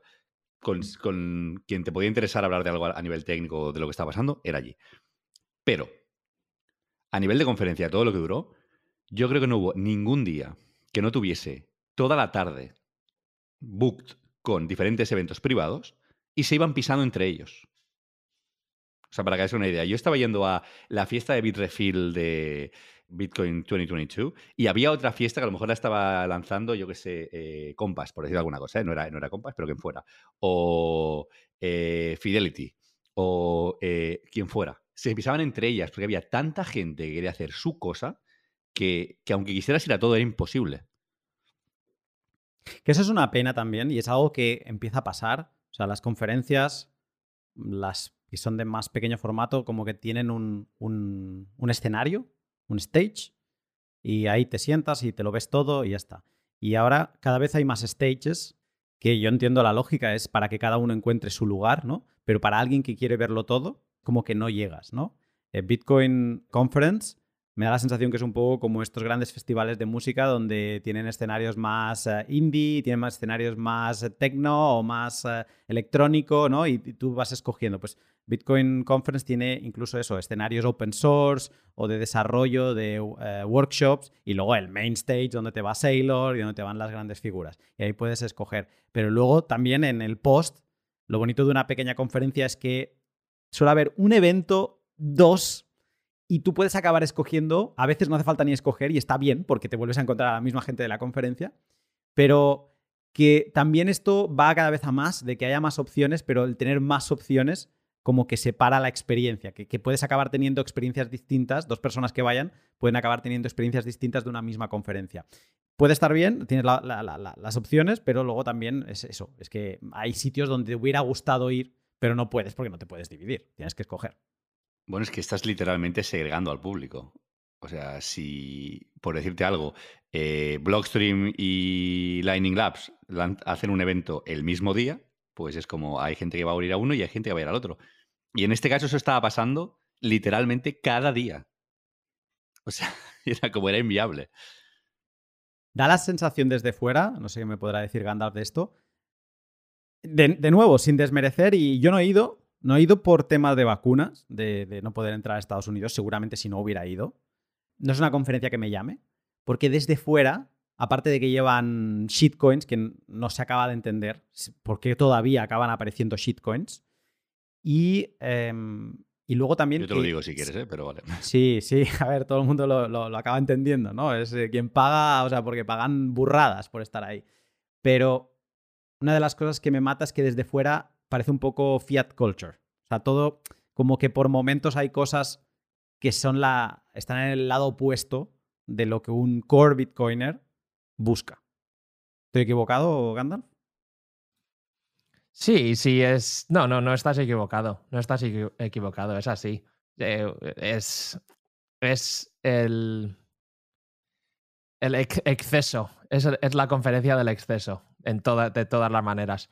Y, otra cosa que quería decir sobre la, la Bitcoin Conf es que yo diría que no es una buena conferencia para atender si eres, si, si, estás, si lo que estás intentando es ir y conocer a gente, hacer amigos bitcoiners, no es una buena conferencia para ir si no conoces a nadie, porque como ha dicho Sergio, hay muchos eventos de, de, de empresas y si no conoces a nadie, aunque a lo mejor si, si consigues la atención de alguien, o sea, cu cualquier persona que, lleve en Bitcoin y tenga amigos en Bitcoin varios años va a estar ya con el calendario lleno y no va a tener tiempo para sentarse a tomarse un café con alguien que no conoce, que es nuevo, que no sé qué, ¿no? Entonces, y todo el mundo va a estar yendo a estas fiestas donde tienes que ser invitado por alguien y no sé qué. Entonces, lo mejor es ir, ir, a, ir a Bitcoin Conference cuando ya conozcas a gente eh, en Bitcoin y tengas amigos con los que te puedas ver y tengas una relación donde pueden hacer el, podéis hacer los dos el tiempo para veros allí y a lo mejor te conoces a gente que trabaja en la industria, te invitan a unos eventos y no sé qué. Pero si vas así como novato conociendo a nadie, es no, yo creo que no te lo pasarías bien. Pues esto dicho queda todo en referencia a Bitcoin Conf, que es um, una gran conferencia y todos la acabamos viendo por Twitter, por redes sociales en algún momento. Creo que ha estado muy bien todo lo que hemos podido explicar aquí. Y ahora movemos base, seguimos en mayo, pero nos desplazamos a Europa, a Praga más concretamente, porque el año pasado ya se realizó este evento, no sé si tiene más historia, y luego también en junio va a haber un gran evento. Entonces, primero nos quedamos en, en Pizza Day de Praga. Eh, este Gandalf, yo sé que tú participaste y te quiero preguntar porque de momento hemos dicho varias conferencias que son más técnicas. Bitcoin Conf has acabado diciendo que no es una conferencia que tú recomendarías a alguien muy principiante, sino que recomendarías que fueran, aunque fueran principiantes, pero habiendo creado algo de amigos y demás, porque si no van a estar muy perdidos. Y no sé, ¿qué encontramos en, Pizza Day de, Praga? ¿Es, ¿Es, un encuentro más familiar, un encuentro donde quizás sí que está más enfocado a principiantes? Eh, yo, yo, creo que Pizza Day para mí fue un... Eh, yo no soy técnico, pero creo que fue, para mí fue una conferencia donde se, se tocaron temas más niche, más técnicos y que a mí me interesan porque no sabiendo mucho de eso, pues aprendo yendo a las charlas y hablando con gente, aprendo. Ahí es una conferencia pequeña y además está hecha en Parallel Nipponish, que es como un crypto community space. No sé cómo se dice eso en español. Eh, pero está, está entendido. Eh, está muy bien, se puede pagar con Bitcoin. Está todo hecho para, para ir, gastarte Bitcoin y estar con, con Bitcoiners. Y Praga es una ciudad ah, increíble y hay muchas compañías como Satoshi Labs y Brains que están eh, basadas en Praga. Entonces hay muchos bitcoiners y parece ser que en la República Checa hay, muchos bitcoiners en general. O sea, ellos hacen una conferencia de Bitcoin en checo y creo que van 2.000 personas. Y es Bitcoin only. Sí. De esto quiero preguntarle primero, empezando por el, tema de Parallel Nipolis. Carleato, ¿qué podemos decir de Parallel Nipolis para quien no lo conozca? Bueno, Parallel Nipolis es una, una institución, ¿no? una asociación, un grupo de gente, un edificio, ¿no? Que lo fundaron, yo creo que en el año 2014 o algo así, eh, un grupo de artistas y criptoanarquistas y aquí en Praga. Y bueno, pues hacen hecho un montón de, hacen un montón de eventos de muchos tipos, entre, entre otros el Hacker Congress que he mencionado antes y el Pizza Day que empezó el año pasado, ¿no? Pero sí, es un sitio donde desde el principio eh, no aceptaron, eh, cuando tú entras allí ya no se puede pagar en, moneda, en, corona checa o euro o algo así. Desde el principio solo pusieron como, como una norma de allí, solo se puede pagar en, criptomonedas, mm, no solo en Bitcoin, eh, aunque es la más importante. Y bueno, pues tiene una especie de, Paper Hub es un coworking y luego un sitio allí donde hacen conferencias que funciona todo el año. El edificio funciona todo el año, el Hackerspace también. Y bueno, yo estuve organizando allí un, meetup durante cuatro años, todos los lunes, y, aprendí muchas cosas. Eh, hacíamos programación y una de las cosas que empezó allí fue, fue Blescomat, o sea, empezó en uno de estos meetups en el, en, el, en el sótano de, este edificio y, y empezó como un, como un, juego allí que teníamos, una especie de, de, proyecto eh, para jugar, eh, porque creíamos que hacía falta tener algo en Lightning y bueno, pues luego continuó, pero bueno, que sí, eh, es un sitio que merece la pena ir. El resto del año está un poco más, con menos vida, aunque hay vida, pero cuando tiene conferencias pues, se explota, digamos. Y además tiene un edificio detrás, que no es solo ese, que cuando hacen grandes conferencias lo cogen también, se llama la fábrica. Entonces es un espacio bastante, bastante grande.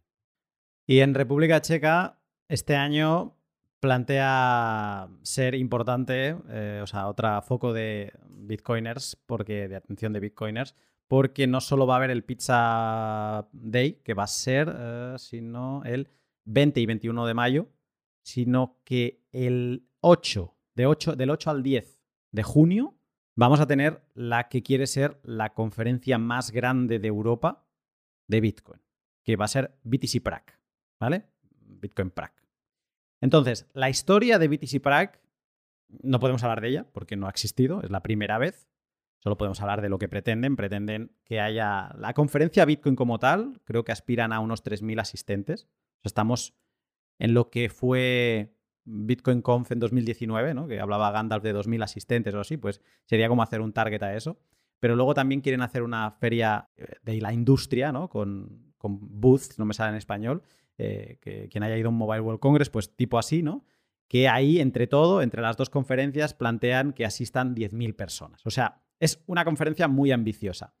Y lo bueno de esta historia es que yo conocí de esta conferencia gracias a Carleato, que, está aquí. Esto, bueno, los organizadores no habían organizado BTC para antes, pero sí que habían organizado otras conferencias Bitcoin que, em, según me explicó Carliato, en unos pueblos perdidos de República Checa, o sea, no estábamos hablando ni de Praga, habían reunido, todo en checo, habían reunido como 2.000 personas allí, ¿no? Entonces, esa es como la leyenda que les acompaña a estos organizadores de que saben organizar eventos y de que son muy bitcoiners. Ellos han dicho que ahí no va a entrar ninguna shitcoin y incluso se han puesto un poco agresivos con el tema de los NFTs y tal, o sea, que aspiran a un público muy Bitcoin only.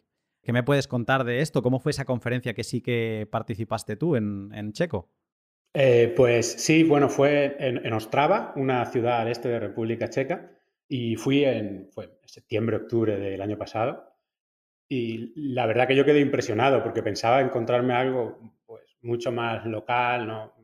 Con menos, eh, digamos, infraestructura o menos eh, importante de alguna manera, como algo así, como un pequeño evento Bitcoin.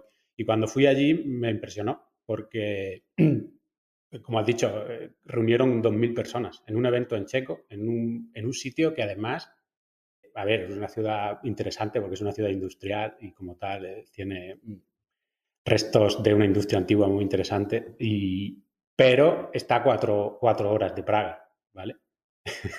Siendo un país muy pequeño. Y juntar 2.000 personas allí en, el idioma checo, impresionante.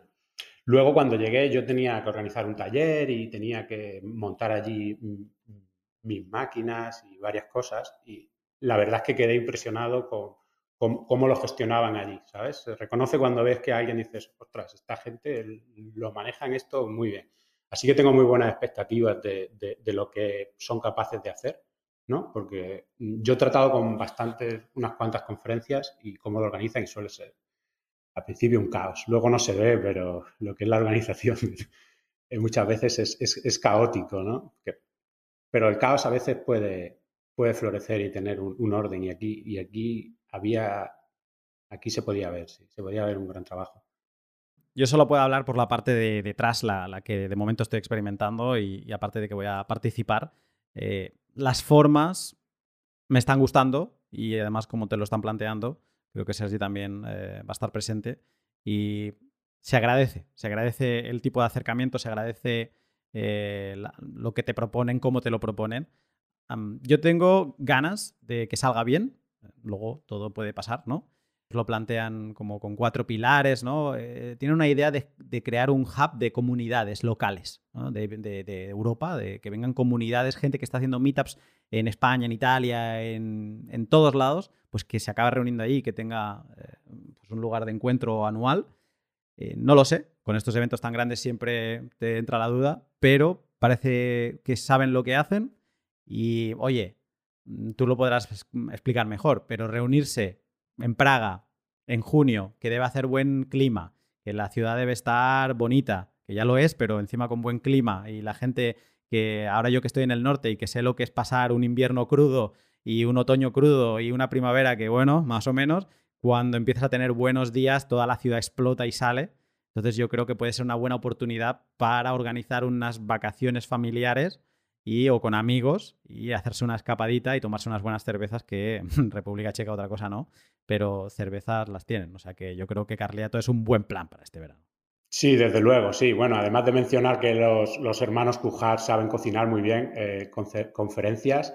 Eh, Praga es una ciudad estupenda, o sea, si vas a venir a esta conferencia, no te vengas solo a la conferencia, estate unos días antes o después, porque si no has estado, es para estar.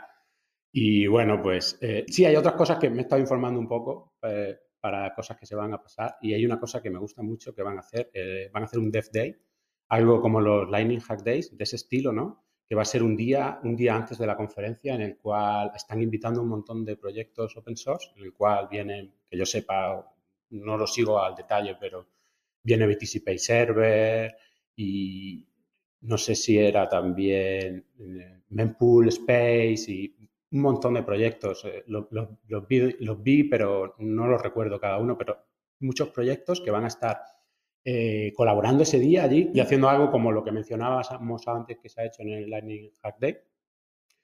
Y, eso mm, creo que va a ser muy, muy, muy grande porque le trae a una conferencia que muchas veces es solo hablar, pues la parte de, de hacer y de experimentar y de ver los proyectos, cómo colaboran, cómo hacen cosas y dar oportunidad a, que se creen cosas nuevas, ¿sabes? Poniendo toda esa gente y dándole el espacio para, para crear y producir. Eso, eso me encanta, ¿vale? Y luego, pues eh, sí, van a hacer un día que también es para eh, para las empresas, para que se expongan allí y no solo para que se, conozcan unas empresas con otras, sino para que los usuarios también vayan y pregunten y curioseen y, aprendan de todo eso. Y bueno, luego los típicos días de, charlas, dos días, que creo que vienen un montón de, ponentes, algunos de, muy populares. Pero vamos, sí, yo me quedaría con que eh, esa, esa parte del año en Praga es espectacular. Pues vamos avanzando porque ya solo llevamos la mitad del año y, creo que el plato fuerte de las conferencias, como quien dice, empieza a finales de agosto, septiembre. Ahí es cuando eh, se empiezan a acumular muchas de las que para mí son un must. El final del año siempre es un poco una locura. Eh, voy a comentar algunas interesantes. Eh, si queréis dar alguna pincelada, pues atacáis. Pero está BitBlock Boom, que lleva bastantes años eh, realizándose en Austin y es del 24 al 27 de agosto. Y luego está Surfing Bitcoin, que se realiza en Biarritz del 25 al 27 de agosto y que el año pasado lució muy bien. Pasa que creo que son bastantes charlas en francés. No lo he dicho, pero todas las conferencias estas que estamos hablando de fuera de países latinoamericanos y España son en inglés. O sea, el inglés es como un must. Salvo Watch Out Bitcoin, que ahora llegaremos. Y, por ejemplo, si estás en Argentina, pues te puedes pasar por la BitConf y ir quedándote solo con las conferencias de las charlas de Bitcoin, porque también hay eh, muchas eh, shitcoins por ahí, pero por ahí también puedes encontrar algunas charlas en español. Pero el resto es inglés, puro inglés. Así que no sé si queréis añadir alguna, algún comentario breve sobre estas. Eh, sé que ha sido a BitBlock Boom, también tú, Gandalf y es una conferencia bastante como libertaria, anarcocapitalista, muy dura, ¿no? Muy hardcore, privacidad, samurai. Sí, es una, es una conferencia que parece ser muy popular. Yo siempre he oído hablar a gente de que le encanta Big Block Boom. Eh, es una conferencia mediana de, en términos de, de, atendencia. Yo me pasé toda la conferencia en el booth de, de Brains. Es que yo tendría que decir también, a todas las conferencias que he ido, todas estoy entre comillas, trabajando. Lo digo entre comillas porque para mí Bitcoin es mi obsesión, entonces no me siento que estoy allí trabajando, pero estoy representando a Brains y, y, a veces tenemos booths y no, no participo durante el día en, en, las charlas o en, estoy en el booth hablando de, de con gente que viene a saber sobre Brains. Uh, entonces BitBlock Boom me la pasé ahí en, en el booth todo el día y luego ya por las noches, pues eso, es mucho beber. Hay mucho, si bebes y te gusta, eh, yo no, yo no o sea, yo normalmente en casa no, desde que me fui de Hong Kong y eso ya no bebo. Entonces las conferencias también son un poco como unas mini vacaciones, bebo, veo, amigos y el resto del tiempo estoy siempre trabajando y con la familia. Y lo que dices, trabajar con Brain no es trabajar. Eso es, eso es, eh, vamos, está, es un regalo. tú estás trabajando ahora. Claro, claro, esto es trabajar todo lo que es trabajar para Bitcoin. Todos los que estamos en el departamento de marketing de Bitcoin sabemos que esto no es trabajar. Luego Satoshi a final de mes nos envía la nómina y estamos todos contentos, pero, pero sí, esto no, se siente como trabajar. Y con esto llegamos a los platos fuertes. Eh, y aquí mm, es donde está para mí la creme de la creme. Ahora viene todo, a falta de ver, ¿no? Eh, cómo salga BTC Prague también y todo lo que hemos mencionado, pero para mí, la creme de la creme empieza a principios de septiembre con Baltic Honey Badger, que se realiza en Riga del 2 al 3 de septiembre este año. Siempre unos días antes se hacen eventos también, eh, o sea que es interesante no ir solo del 2 al 3, sino irse de, de finales de agosto, de los últimos días de agosto, el 30 o el 31, porque siempre hay eventos antes. Y yo es que no sé, o sea, aparte de. Son sponsors del podcast y demás, pero es que a mí me cambiaron la vida. Entonces, Baltic Honey Badger, bueno, Baltic no es sponsor, es sponsor Hodel Hodel, que son los organizadores, pero a mí Baltic Honey Badger me cambió la vida. Eh, me sigue pareciendo mm, la, de las mejores conferencias que puedes asistir.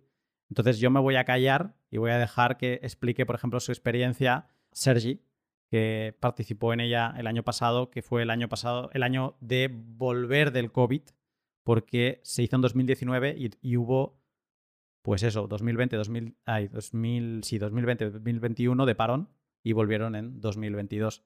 Sergi, Baltic Honey Badger. Pues Baltic Honey Badger, primera vez en Baltic Honey Badger.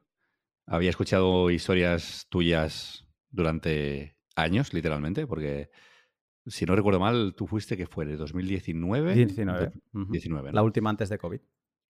Y yo esa me la perdí. Es más, recuerdo en aquel momento yo estaba en. Yo estaba en Londres. No sé si estaba en Londres cuando se hizo, porque fue a finales, en 2019, que fue a finales de 2019. Siempre es en septiembre. Siempre es en septiembre. Vale, juraría que para la primera, o sea, para la de 2019, la que fuiste tú, yo estaba hablando con Jordi, con mi ex advisor del PhD. Juraría que en septiembre había venido. Sí, sí, porque septiembre de 2019 fue mi cumpleaños, 30, eh, y estaba por aquí. Y recuerdo que él me dijo, ah, voy a ir a esta conferencia, Baltic Honey Badger, no sé qué, no sé cuántos. Y yo en plan, Buah, no estoy yo ahora como para conferencias, ¿no? Eh, y me comentaste tú más tarde, bueno, pues eso, habíamos estado hablando durante tiempo de, guau, qué guay que fue Baltic Honey Badger. Lo he escuchado de ti, lo he escuchado de bastante más gente, de que, wow, Baltic Honey Badger fue grande. Bueno, yo fui a Baltic Honey Badger ahora en 2022, a primera después del COVID, y wow, muy wow. Mm, la verdad es que fue muy interesante por muchos motivos, o sea, fue, fue una conferencia mm, enriquecedora en general. Y fue, a ver, estoy intentando mirar mi, mi, calendario de conferencias. Fue la primera Bitcoin Only desde principios de año. O sea, para mí fue el, el reencuentro con las conferencias Bitcoin Only justo después de verano, ¿no? Eh, además fue como bastante, todo como bastante de corrido, ¿no? Porque eh, recuerdo que en septiembre yo estaba relativamente eh, ocupado y también sabía que justo después de Baltic Honey Badger tenía BTC Azores, que ya hablaremos después. Pero para lo rápida que lo tuvimos que hacer, porque a mí normalmente me gusta pues ir con unos días de antes, ¿no? Para Mm, acondicionarte un poco más, ver a la gente que hay, ¿no? Poder tener un poquito de tiempo de calidad con, los ponentes con los que me llevo e intentar, pues, ver si hay algún, eh, alguna posibilidad de colaboración o qué se puede hacer, básicamente, ¿no? Eh, pues siendo yo creo que la conferencia que tiene que hacer más rápido este año, me lo pasé muy bien, mucho. Además, fue la primera contigo del año, si no recuerdo mal, eh, de unas cuantas que iban a ver, porque esto fue justo antes de Watch Out. Y Rica, ¿qué puedo decir? Pues es que realmente es un sitio maravilloso para, ir a hacer una conferencia. Tiene el componente de, como seguramente va a pasar en Praga, y es que la conferencia no es solo la conferencia, sino es la ciudad que acompaña la conferencia. Entonces, si tienes una gran ciudad que aparte es para la gente de España, por ejemplo, pues puede ser una ciudad un poquito más barata. entonces, digamos que no, no, te gastas tanto dinero. No estamos hablando de Estambul, ¿eh? aquí estamos hablando de, o sea, el gasto no es tan económico, pero a lo mejor es, yo qué sé, pues un 20% más económico de lo que te costaría en España. Y la experiencia, una ciudad báltica en la que todavía, o sea, no hace mal tiempo del todo, pero sí que hace un poco de rasca, ya te tienes que ir con la chaquetita mientras en España estás en pantalón corto. Sí, sí. hacía un poquito bastante rasca. Sí, pero es una ciudad. septiembre, ¿eh? Sí, pero es una ciudad pequeñita que la puedes hacer casi como quien dice caminando y entonces ahí la invaden bitcoins. Y, es como que te vas encontrando, vas a desayunar y te encuentras a Stefan Libera por ahí, o vas a no sé dónde y está Jimmy Song por ahí con la familia. Entonces, eh, esto con figuritas del Star System de Bitcoin, ¿no? Pero eh, con la gente de habla hispana, pues lo mismo, te los vas encontrando y es, eh, es, muy familiar. Y por no decir esto, que aquí estamos hablando de una conferencia de 800 personas, yo creo que es un muy buen sweet spot. hay eventos, algunos se puede pisar, pero normalmente hay como un evento después y eh, digamos que te llevas una gran experiencia. Yo, eh, o sea, tengo muchas ganas de ir a muchas conferencias este año, eh, pero para mí, yo nunca, o sea, espero no fallar a Baltic Honey Badger. Para mí es eso. O sea, no, no puedo decir de otra manera. A mí me gustaría dar un, shout out muy bestia a, a Hodl Hodl por la organización, porque hay que decir que estuvo muy bien montada a todo nivel, ¿eh? quiero decir, todo lo que pasó alrededor de, de Baltic Honey y la conferencia en sí, la separación en dos stages, el hecho de que solamente hubiesen dos stages, el sitio estuvo. O sea, yo solamente tengo un, una cosa a decir, de decir, oh, esto fue como un poco así, que es dónde se hizo, ¿no? O sea, el sitio en sí, muy bien. ¿Dónde estaba el sitio respecto a la ciudad? Un poco eh, putada porque te tocaba, pues eso, ¿no? Nuevamente estabas, digamos, en el casco antiguo, que es donde puedes ir caminando a todos sitios, donde después muchos de los eventos pasaron, ¿no? Y eh, la conferencia sí que es verdad que estaba bastante más apartada, que al final es un tema logístico 100%, o sea, para poder acomodar a la cantidad de gente que quisieron acomodar, pues no tenían eh, cómo hacerlo, digamos, en el, en el, caso antiguo, ¿no? O sea, tuvieron que buscar una... realmente, no sé si era un, un, sitio de congresos, parecía una fábrica realmente, pero, pero bueno, que tuvieron que buscar un lugar que pudiese acomodar la cantidad de gente que, eh, que trajeron, ¿no? Entonces, es lo único que, vamos, no se les puede recriminar absolutamente nada, simplemente decir que pues no podías ir caminando hacia la, conferencia, ¿no? Pero de verdad, mm, un 10. Podríamos preguntarle también a Gandalf, pero vamos a seguir avanzando para llegar al final, porque si no, no llegamos, porque aquí hay ahora muchas. Gandalf también estuve y fue cuando le conocí en persona y fue un placer enorme. Los abrazos que nos pegábamos después de llegar un tiempo hablando y también de conocer a, diferentes miembros del equipo de, de Brains, que los considero como mi familia. Eh, así que fue un gustazo. Ahí también estabas trabajando, pero ibas saltando de lado a lado y, fue también mismas sensaciones con Baltic, tú que has estado también en, muchas otras. ¿Positiva la sensación como nosotros?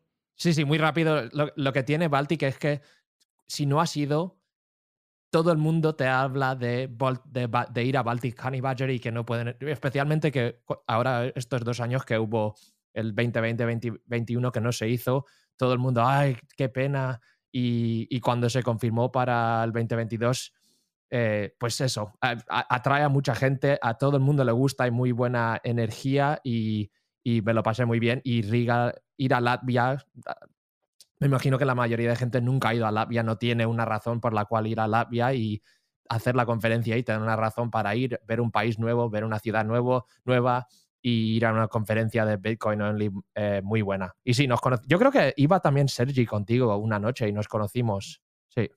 Ahí en un, en un bar cubano o algo así. Con algunas cervezas. Algunas. Sí, efectivamente. efectivamente. Em, vamos a seguir avanzando. Hay una que yo juraría que nadie de los que estamos aquí ha ido y es de las que es muy enfocado a desarrolladores. No lo he dicho, pero yo creo que a Baltic y Badger, si hablas inglés, vale la pena que vayas si estás empezando y te interesa un poco de Bitcoin. Yo es un poco lo que hice en 2019, o sea, tenía un poco de conocimiento y me lancé.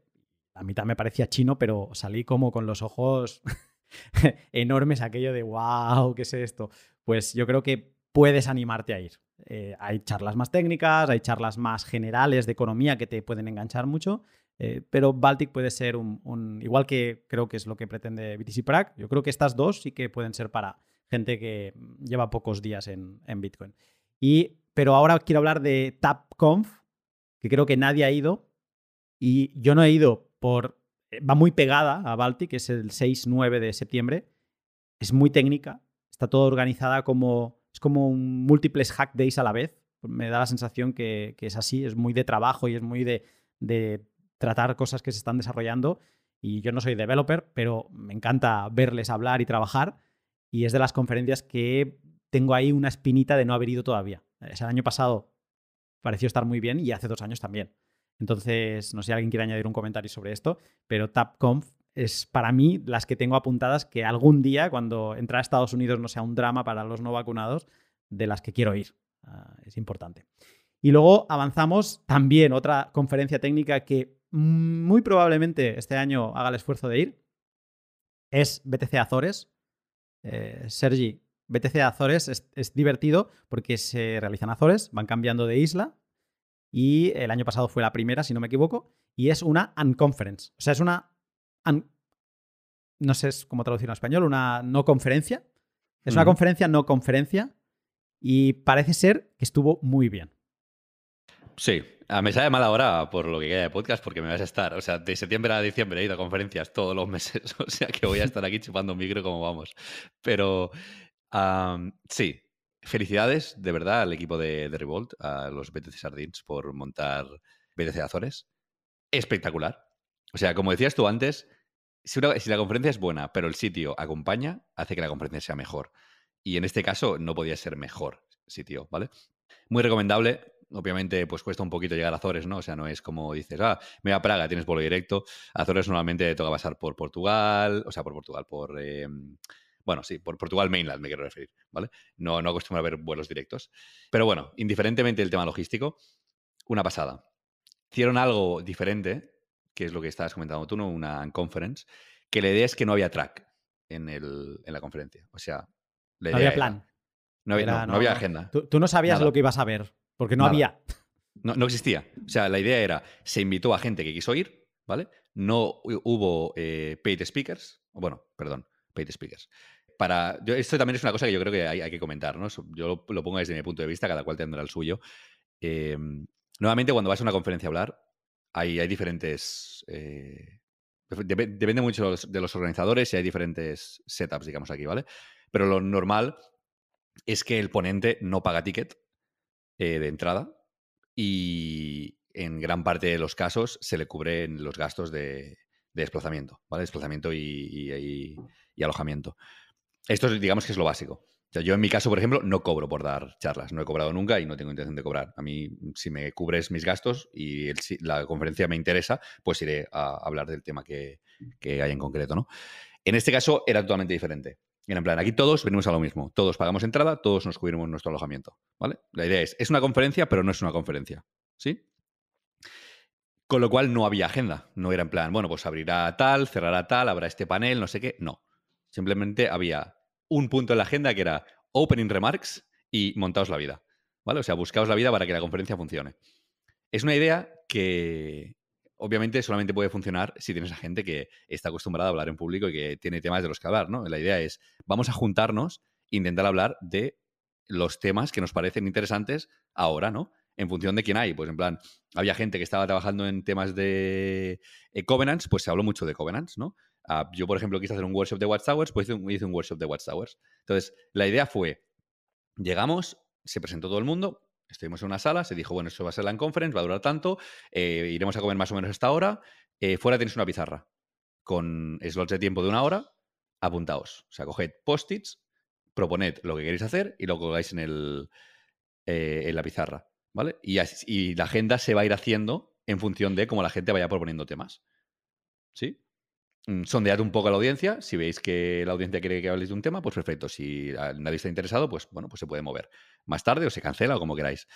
Y hubo, si no recuerdo mal, cuatro espacios. Eh, había dos salas. Una sala, o sea, dos salas, digamos, más como de conferencia, ¿no? Donde había, se podía proyectar.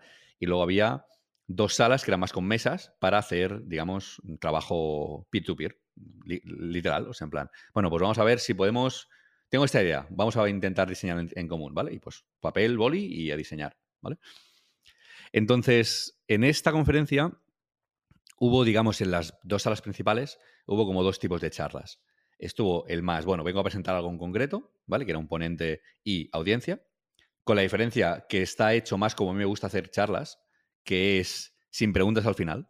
O sea, yo creo que las charlas se tendrían que hacer con, siempre y cuando la, audiencia lo permita, ¿eh? que hayan, si hay 3.000 personas, la audiencia es, invi- es inviable, ¿vale?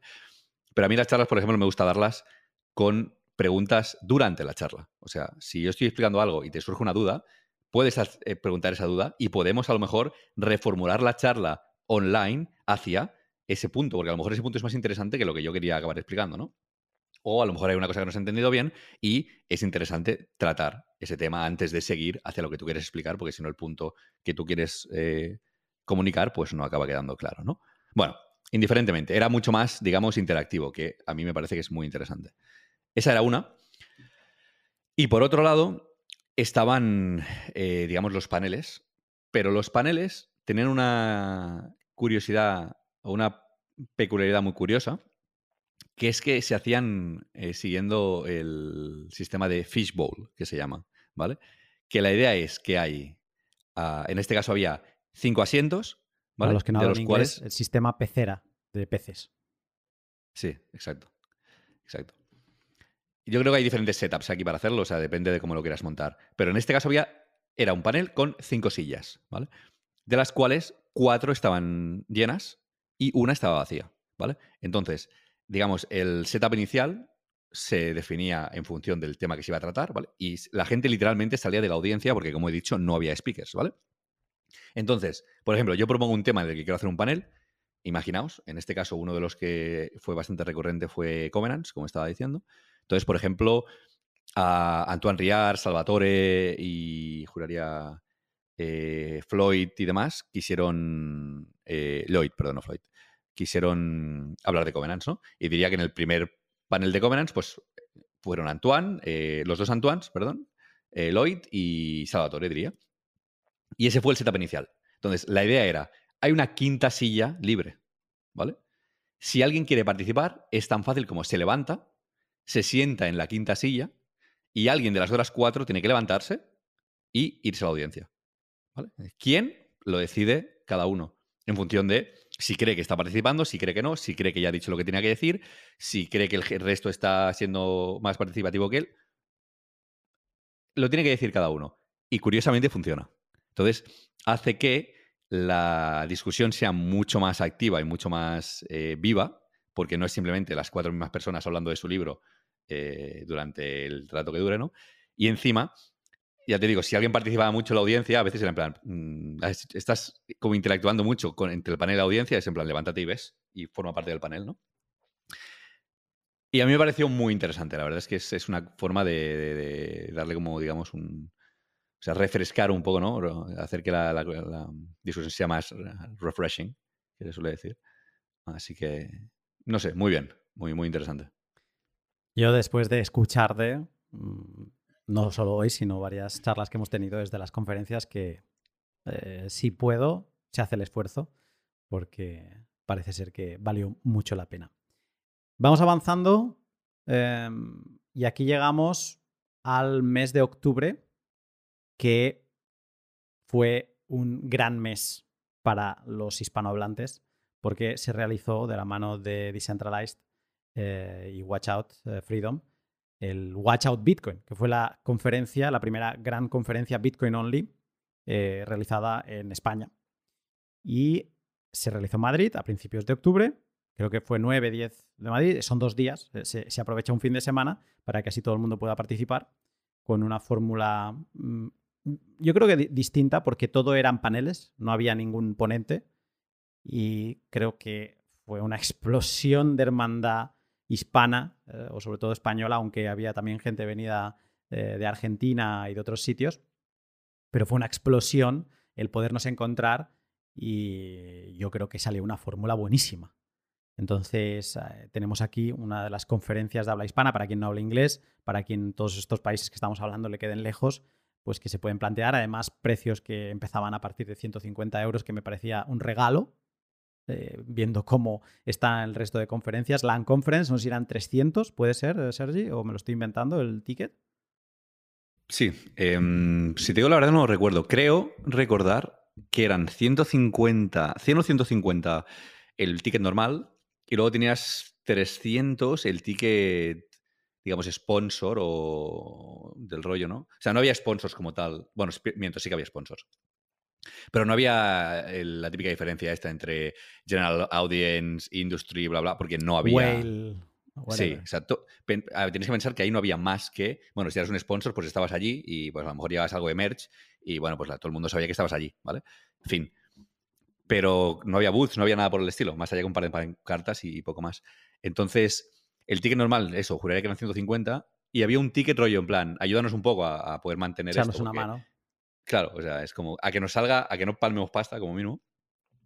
Y hay que decir, yo pagué el normal, mm, las cosas como son, pero hay que decir que en el de 300 eh, te venía un Ledger Nano S Plus.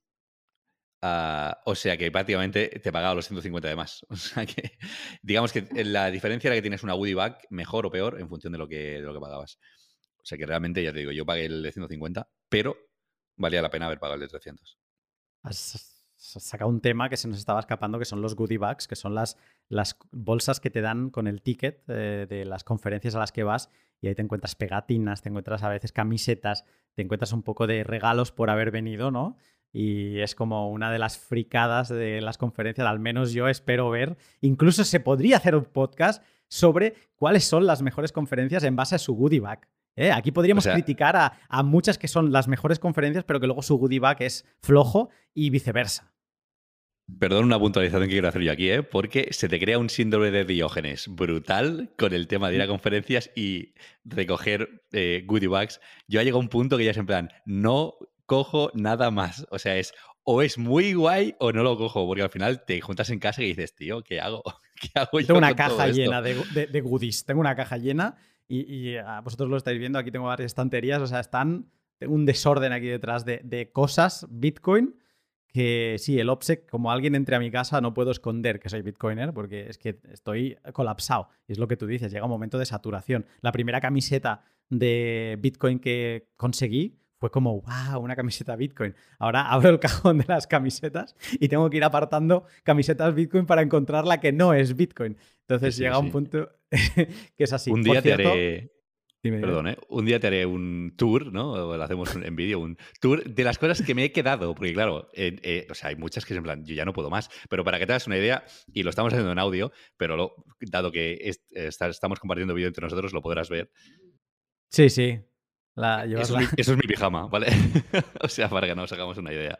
la- no te has ni cambiado ¿eh? para el podcast de hoy. Muy bien, Sergi. Muy Pues, bien. eh, Son, ahora son las 10 y cuarto de la mañana. Me he levantado a las 7, porque, claro, eh, había que cuadrar el, el pod a una hora que nos fuese bien a todos. Bueno, bueno, te permitimos hacer podcast desde la cama si quieres. Pero volvamos a Watch Out, porque, bueno, eh, Carliato, eh, participaste allí también. Además, creo que Blescomat estaba como sponsor.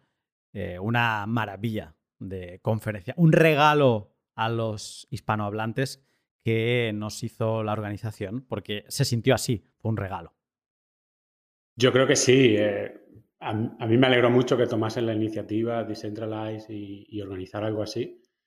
Que, que además hay que decir que, oye, eh, estuvo muy bien, muy bien organizado, todo fue fluido y, el, formato, el formato fue muy especial, ¿eh? No eran típicas charlas, o sea, a mí me sorprendió, nunca había visto una conferencia en el que todo, todo fueran paneles de discusión, lo cual eh, es interesante, ¿no? Eh, hombre, desde, el punto de vista del ponente, eh, depende. Hay gente que le gusta más prepararse las cosas y a otros que les gusta más eh, ir allí a ver lo que pasa. Pero bueno, al final crear discusiones y todo lo que había alrededor eh, estaba muy bien, estaba muy bien. Y estoy seguro que si lo siguen, y creo que van a hacerlo este año, se va a hacer otra vez, eh, va a ser una conferencia muy potente. todo en habla hispana. Em, creo que quizá faltó un poco de algunas charlas para público más principiante, porque fue una de las eh, críticas que hubo, pero constructivas, porque yo creo que todo el mundo salió de allí diciendo esto es un 10 de conferencia. O sea, no, no, no hay discusión ni negociación. Para mí es un auto buy, a la que estén disponibles los tickets, es como lo compro. Mucha gente que me decía, tendría que haber comprado el ticket porque ahí sí que había dos tickets, porque te, daban acceso a un evento que hubo después de, de la conferencia del sábado. Y había mucha gente que dijo, tendría que haber pagado los 50 o no sé cuántos er- euros eran más para haber podido asistir ahí. Es una experiencia. Si eres bitcoiner, estás viviendo en España, Madrid queda cerca de todo. Las comunicaciones pueden, no, pueden ser mejores. Entonces yo creo que, vamos, es que no, no tiene ninguna mayor rotura de cabeza, no tienes que plantearte nada. Es como, voy, punto, ¿no? Y creo que es lo mejor que podemos decir. Un ambiente muy familiar, muy relajado. O sea que sí, sí, es, es un must. Vamos avanzando porque en octubre nos encontramos una conferencia que cayó del cielo, eh, también, porque tuvieron muchos drones, hicieron cosas raras en el cielo, pero, o sea, interesante, eh, que sucedió en Lugano, en Suiza. Sé que Gandalf estuvo, yo no participé y un poco me arrepentí, porque la imagen que daba del sitio, el sitio parece ser que es una maravilla, una joya de ciudad, Lugano, y parece que estuvo bien la conferencia, eh, se llama Plan B Forum, eh, la organizaba, no sé si oficialmente o no, pero a ver, aquí las cosas se dicen como son, es, es como que Tether estaba detrás, ¿no? Y todo lo que son las diferentes eh, relaciones que mantiene Tether, pues que estaba, pues Synonym también tenía una presencia fuerte, Kit también, entonces eso era los que estaban detrás de la organización y se notaba en la cantidad de charlas que tenían. Pero por lo demás, ¿qué tal estuvo Gandalf esta conferencia? Me gustó mucho. Eh, nunca, a nunca había ido a Suiza. Lugano, un sitio in- increíble. Ahí ya, ya había ido a bastantes conferencias, ya conocía mucha gente, tenía bu- buenas relaciones con, con mucha gente que también estaba en Lugano. Y, y nada, fue eso, una de esas conferencias donde estás todo el día hablando con gente, eh, paseando por el lago. el, sitio donde hicieron la conferencia también estaba, estaba muy bien ubicado, estaba justo al lado del lago y además tenían, tenían el edificio donde hacían todas las, habían las diferentes salas eh, para hacer todas las charlas, tenían una sala que era como una meeting sala donde había mesas y había un montón de gente ahí que se sentaba y se reunía o estaba trabajando. Eh, y luego había también como un, en inglés se llama un tent. Como ah. una, tienda de campaña. Una tienda de campaña. pero gigante. Eh, que ahí había comida, bebida, toda.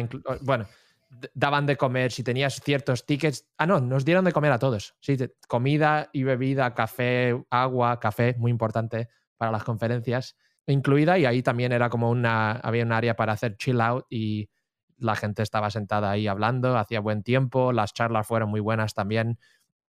Vi más charlas después por, por, por YouTube, pero muy bien la conferencia y a esa iría otra vez. Suiza, un sitio un poco más caro, pero si estás en Europa, te pilla cerca, solo tienes que ir dos días o tres días en verde. Si vas a Estados Unidos, es un viaje tan largo y valen más los tickets, los vuelos y todo eso, que a lo mejor te, eh, aunque, aunque Suiza sea un poco más caro, te sale más barato la experiencia en total allí que ir a Miami una semana o que ir a Austin una semana o lo que sea.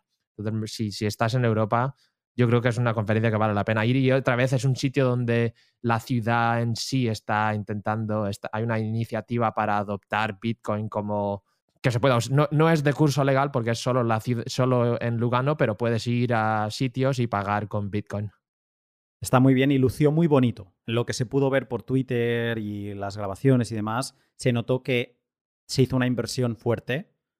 es de esas conferencias que dudo que generase beneficio. Es una conferencia donde creo que se buscaba más mm, que se hablara de los diferentes productos de Tether, de mm, la nueva wallet de Synonym y demás. Y entonces, eh, como pareció una conferencia a todo trapo. Sí, eh, no sé. Sí, eh, es, por lo que yo entiendo, es, fue una iniciativa en combinación de con Tether y Bitfinex que han invertido mucho en hacer lo de Lugano Plan B y obviamente también me imagino que ahí habrá metido dinero el gobierno. Entonces, como es, sí, es una iniciativa sin, sin beneficios, es más una inversión eh, para el bien público. Sí, para la ciudad de Lugano por el bien público, se supone, y para Tether también, ellos tienen siempre un gran interés en que crezca el espacio entero, porque cuanta más gente hay usando Bitcoin o otras cosas, seguro que les beneficia porque hay más gente usando Tether. Creo que han generado, creo que salió que generaron entre 700 millones de dólares en beneficios en el Q4 del 2022. O sea, no les falta, no les falta pasta. Se van a arruinar por una conferencia. Y con esto llegamos a noviembre, que para mí es un mes importante porque está Adopting y eh, también les mando un abrazo mm, a la BitConf, que cada vez son más abiertos, se quedan fuera de la categoría de Bitcoin Only, pero obviamente si estáis en Argentina, si os cae cerca, no sé si este año va a volver a ser en Argentina, espero que sí, porque fue una gran experiencia, la ciudad es eh, maravillosa, los argentinos son casi como hermanos, así les considero, y merece la pena y les mando un abrazo, pero sí que es verdad que cada vez eh, abren la puerta a, diferentes eh, monedas y digamos tienes que ir seleccionando y se queda fuera de esta categoría de Bitcoin only como tal, pero yo no puedo mm, sino mandarles un abrazo porque se portaron de 10 conmigo, porque mm, con Sergi también eh, nos lo pasamos muy bien y a, Rodolfo y al equipo, pues eso, les mando un abrazo enorme. El año pasado fue en, la clavaron, ¿eh, Sergi? Si te fijas. O sea, ganaron luego el Mundial. Ellos enfocaron la conferencia al Mundial. La camiseta de la BitConf es de las mejores que me llevo porque es como... Es, para mí es la camiseta del Mundial de Argentina. O sea, en eso la, acertaron y saben otra cosa.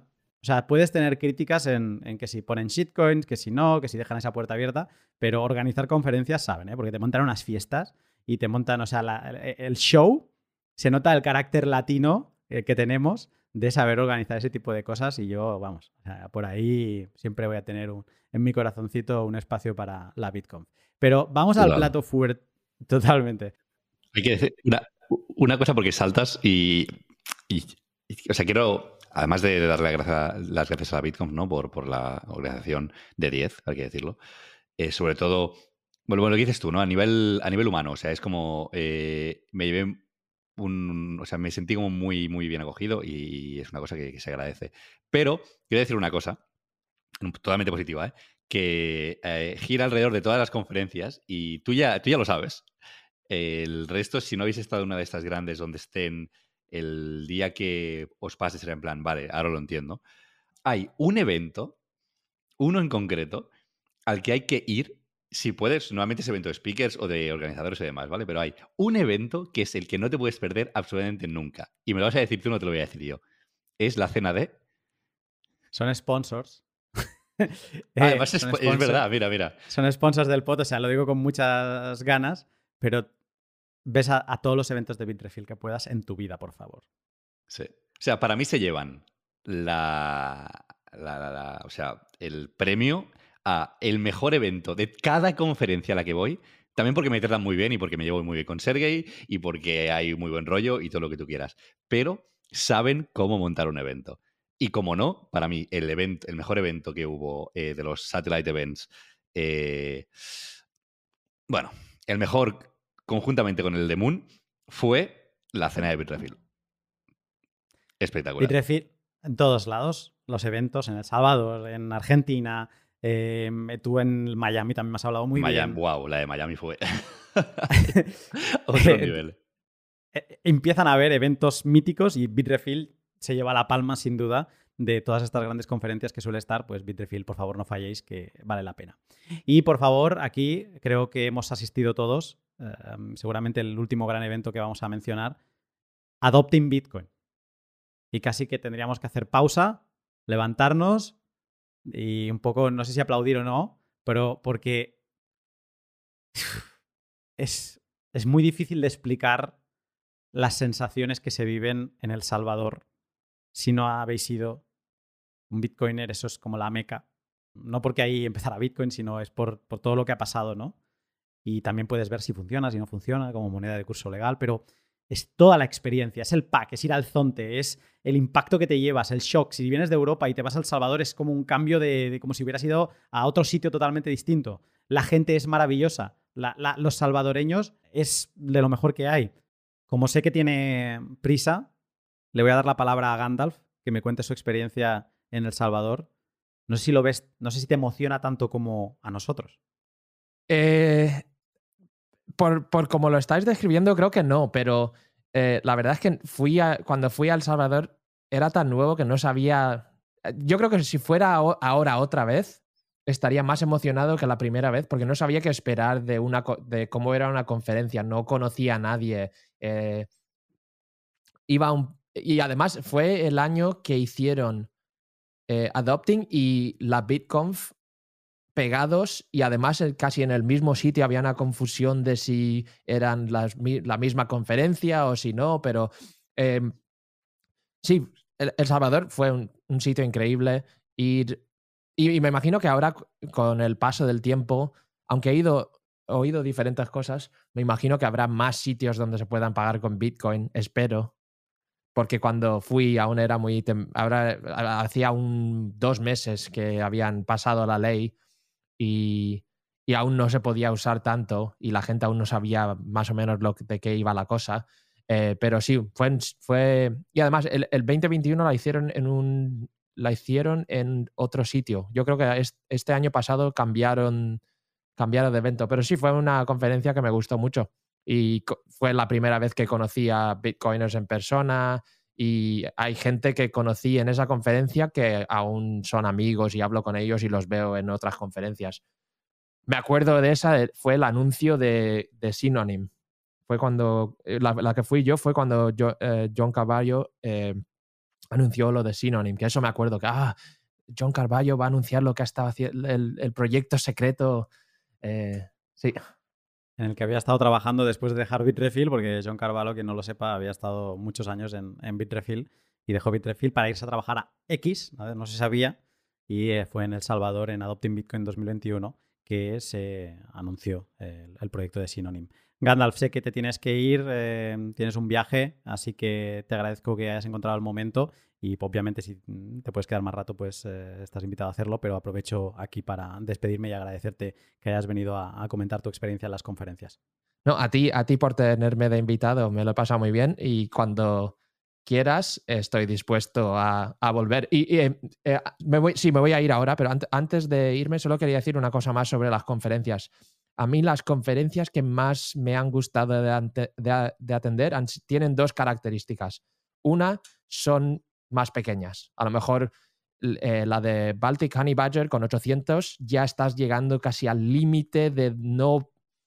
Por ejemplo, en, Baltic Honey Badger no vas a conocer a todo el mundo que va. Si vas a una de a lo mejor 150 o 200, a lo mejor casi conoces a todo el mundo. Entonces, una es, eh, especialmente para la, persona que, eh, que, esté escuchando este pod y que esté decidiendo de cuál conferencia quiere ir por primera vez, cuál quiere que sea su primera experiencia. O sea, entonces, una que sea una conferencia más pequeña y dos, a mí me han gustado mucho las conferencias que son de Bitcoin y algo más, no Bitcoin y shitcoins.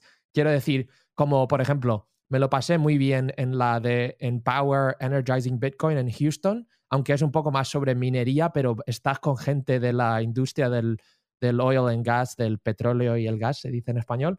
Entonces hay mucha gente que está interesado en Bitcoin por razones ajenas al Bitcoin, porque les ayuda en una cosa que ya están haciendo.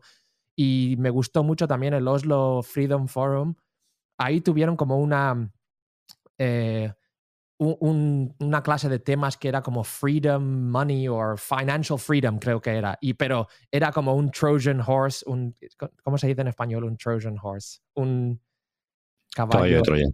caballo de Troya, eso. Era como un caballo de Troya para, para poder hablar de Bitcoin, ¿vale? Pero lo llamaron financial freedom. Y entonces ahí ibas y, y oías, había gente de, obviamente, de de que trabaja o que dedica su vida a los derechos humanos y cómo usan Bitcoin. Y había mucha otra gente que se dedicaba a eso, pero no conocían a Bitcoin y estaban los Bitcoiners para enseñarles cómo podían aplicar o usar Bitcoin para ayudarles en una cosa que ya hacían. Entonces, esa combinación de conferencia pequeña, aunque el, Freedom Forum no es pequeña, pero como no es de Bitcoin, la gente que atiende de bitcoiners, a lo mejor solo hay 100 bitcoiners o 50 bitcoiners. Entonces, cae en esa clase y que mezcle bitcoin con otra cosa. Y es una manera muy buena también de te sientes más útil, porque en una conferencia de Bitcoin a lo mejor estás con un montón de Bitcoiners todos sabéis lo mismo, y en las conferencias donde mezclas, puedes, te sientes más útil porque puedes enseñarle a alguien que al, al quien eh, Bitcoin les puede favorecer en lo que ya hacen en su vida y les estás enseñando y ellos a ti también de cómo puedes usar, cómo, puede, cómo Bitcoin puede ayudar en otras cosas que a lo mejor no se te habían ocurrido. Pues mira, es, una de las cosas que me falta, el, participar en una conferencia donde tenga tal mix y me has dado envidia, o sea, me has dado ganas de participar en alguna de estas y como dices, sentirme útil más allá de encontrarme con bitcoiners, de pasármelo bien y de un poco pues seguir aprendiendo sea que por ahí eh, te agradezco el dato. Porque te recomendaría Oslo. Oslo está muy bien y creo que vale un ticket, vale 100 dólares americanos o 100 euros o lo que sea. Vale muy barato y son dos días. Si estás en Europa, vas a Oslo, puedes volar ahí barato. Oslo es un poco caro, pero también te lo puedes montar. Hay opciones de hoteles céntricos buenos, porque allí no hay...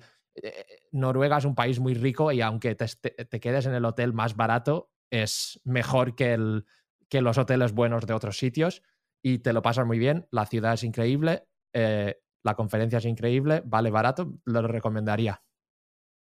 Pues agradecido para quien lo quiera saber, es el 13 y el 15 de junio, o sea, muy pegada a la de BTC Prague. Si quiere alguien montarse una ruta, pues se va a BTC Prague, sale de BTC Prague y se va a Oslo y, tiene, puede experimentar en una semana las dos conferencias. Gandalf, gracias por venir. Gracias a vosotros, Caliato, encantado. Sergi, encantado otra vez de, verte. Y a ti, Lunático, y muchas gracias. Abrazo, abrazo grande, Gandalf, un buen amigo de la casa, amigo mío, y, bueno, unas buenas batallas. Y me encanta que toda su actividad, a veces le he preguntado, pero tú cómo lo haces para generar tanta, tanto contenido en Twitter? Me dice, no, vivo en Twitter. Digo, ah, vale, Digo, es que si no, no lo entiendo. Y ahora además en Noster es, es un crack compartiendo claves privadas de Noster, ¿eh? Exacto. Si me la pides, te la, te la digo. Vale, luego ya nos pasas tus palabras, BIP39, y, y, también podemos mirar a ver qué hay por ahí. Pero bueno, fuera, fuera bromas, eh, gracias por haber venido. Y seguimos con uh, Adopting, eh, Carliato, mm, Adopting. Pues Adopting a mí me, me, encantó. La verdad es que fue una conferencia que no, no sabía qué esperar. El hecho de irme a Salvador allí y todo eso ya es toda una experiencia pero lo que es la conferencia en sí estuvo genial, o sea, súper bien organizada. El hecho de que separaron las, los stages en, diferentes por económico, había uno que era económico, otro que era de desarrollo y otro que, que tenía las luces medio apagadas y era de hacking, ¿no? que es donde yo me pasé casi todo el tiempo allí. Mm, esos detalles hacen que, que, fuera una, una gran experiencia. Para mí, la de 2021 tuvo el balance perfecto de stages, de escenarios, que fueron tres. Workshops y luego financiero y Bitcoin, ¿no? De desarrollo de Bitcoin, más de y tal. Ahí encontraba su sitio todo el mundo. O sea, el principiante, el medio, el avanzado, todo el mundo. Además fue una conferencia del primer año que asistieron pocos salvadoreños. El, segundo año lo intentaron mejorar, haciéndoles eh, precios muy económicos para salvadoreños y demás. Sí que se veía una mayor cantidad de salvadoreños, aunque no eran la mayoría. Y mm, la crítica, y es una crítica que la pongo ahora, pero que nadie mm, vaya a pensar que no vale la pena, eh, al contrario, o sea, es en exceso, es que este año hubo demasiados escenarios, demasiados. Eh, o sea, principales había dos, tres. Y luego también financiero, eh, desarrollo, pero luego había otro al lado donde también se realizaban cosas así bastante grandes. Luego había abajo como tres más o cuatro más. Tres para workshops, otra sala que también era un poco más grande, donde por ejemplo estuvimos con Sergi viendo a John Attack. Y entonces era un Cristo.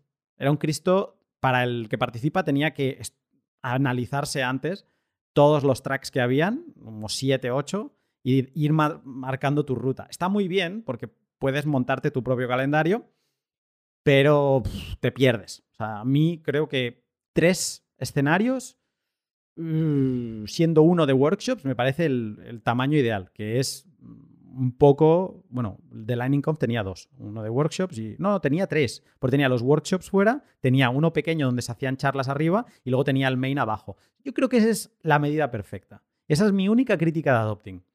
Coincido totalmente. No, no le quita valor. O sea, para mí, en habla hispana, si alguien quiere tomar un avión y hacer un viaje grande con familia o con amigos, una experiencia de estas que dices, bueno, mi viaje de este año quiero que tenga un poquito de Bitcoin, quiero que tenga playa, quiero que tenga una experiencia distinta, creo que El Salvador y Adopting Bitcoin es la opción. Y además, eh, eh, lo que decía antes, lo mejor de Adopting, más allá de todo lo de Bitcoin, son los salvadoreños. O sea, el pueblo salvadoreño es un tesoro en el mundo. No hay gente más amable más que te reciban bien. Napoleón es mi hermano ya para siempre, pero no solo Napoleón, es el salvadoreño en general. Es, es, alucinante, les mando un abrazo a todos. O sea, no sabéis lo que sois, por favor no lo perdáis. O sea, sois la hostia. Sí, ¿qué puedo decir? Si el tema a nivel organizativo y conferencia y demás, estoy muy de acuerdo contigo. A mí me pareció, no quiero decir mejor, me gustó más, digamos, eh, a nivel totalmente personal. Adopting 21 que 22, por un tema de lo que justamente estabas, has estado hablando tú, ¿no? 22 eh, creció y crecer está bien, pero para mí se, se diversificó mucho la atención del público y aunque fue genial, me pasó que, claro, me perdí muchas cosas que quería ver. Era en plan, hostia, está pasando esto y esto a la vez y quiero ver las dos cosas. Y yo, en esto soy mucho como Gandalf, que normalmente no voy a muchas cosas en conferencias. O sea, lo que son las charlas, en plan, intento elegir a lo mejor tres o cuatro al día y con eso tengo las que me interesan de verdad. El resto ya las veré en vídeos y las quiero ver.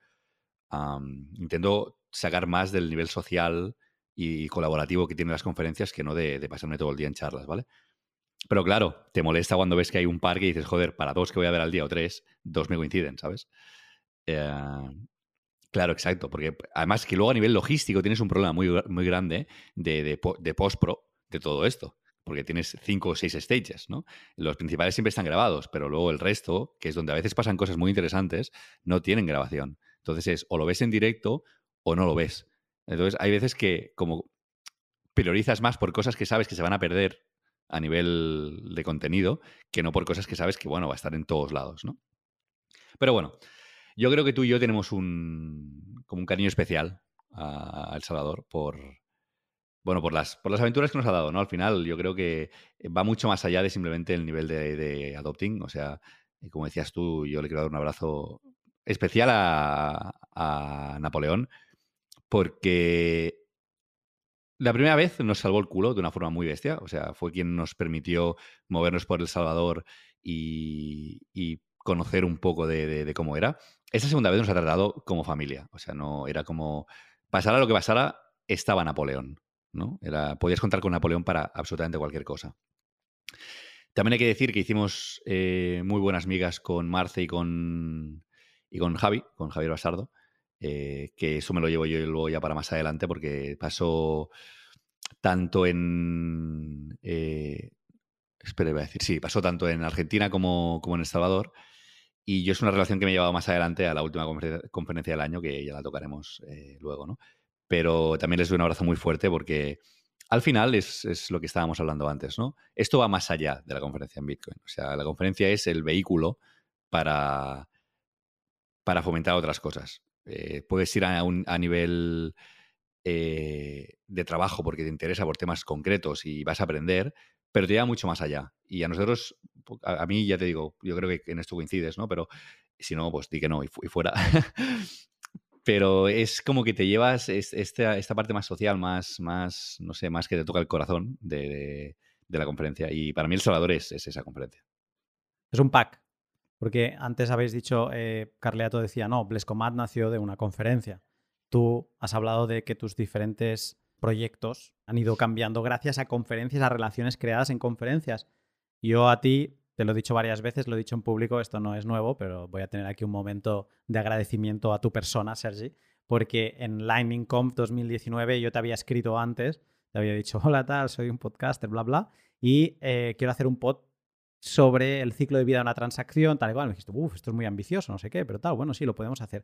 Y gracias a, esa relación que empecé a tener contigo, que luego ya pues están ahí todos los podcasts para que la gente vea cómo ha ido evolucionando, pero digamos que fue esa conexión que tuve contigo, que tampoco es que habláramos mucho en esa conferencia, pero sí que empezamos, empezaron a hacer una relación y casi, que nos pusimos cara y un poco formas de funcionar cada uno, que yo me obligué a estudiar porque me apetecía y porque tú me llevabas a ello, a estudiar más en profundidad el protocolo de Bitcoin, cómo se construye una transacción, cómo no sé qué, cómo no sé cuántos, ¿no?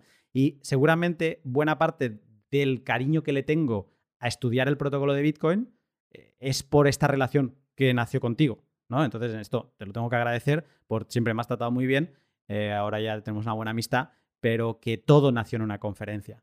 Y así seguramente podría encontrar varias cosas, como relaciones, o sea, sponsors que he conocido. Bueno, yo creo que todos mis sponsors son gracias a conferencias. A todos les he conocido en una conferencia antes y todos o he acabado grabando en algún momento y han querido ser sponsors después de habernos conocido. O sea, un encuentro como una conferencia bien escogida, yo creo que te puede cambiar tu experiencia de Bitcoin a futuro, como aquí estamos viendo eh, todos nosotros. Le tenemos mucho que agradecer a las conferencias. Así que... Es que hay que dar mucho énfasis y es curioso ¿eh? en, este mundo en el que estamos todos como muy eh, separados, o sea, digamos, spread en, el, en, el, mundo, ¿no? Y cada uno está trabajando desde su sitio y tiene su proyecto diferente y todo es muy descentralizado y demás. Pero hay que darle mucha importancia tanto al factor humano como al factor social.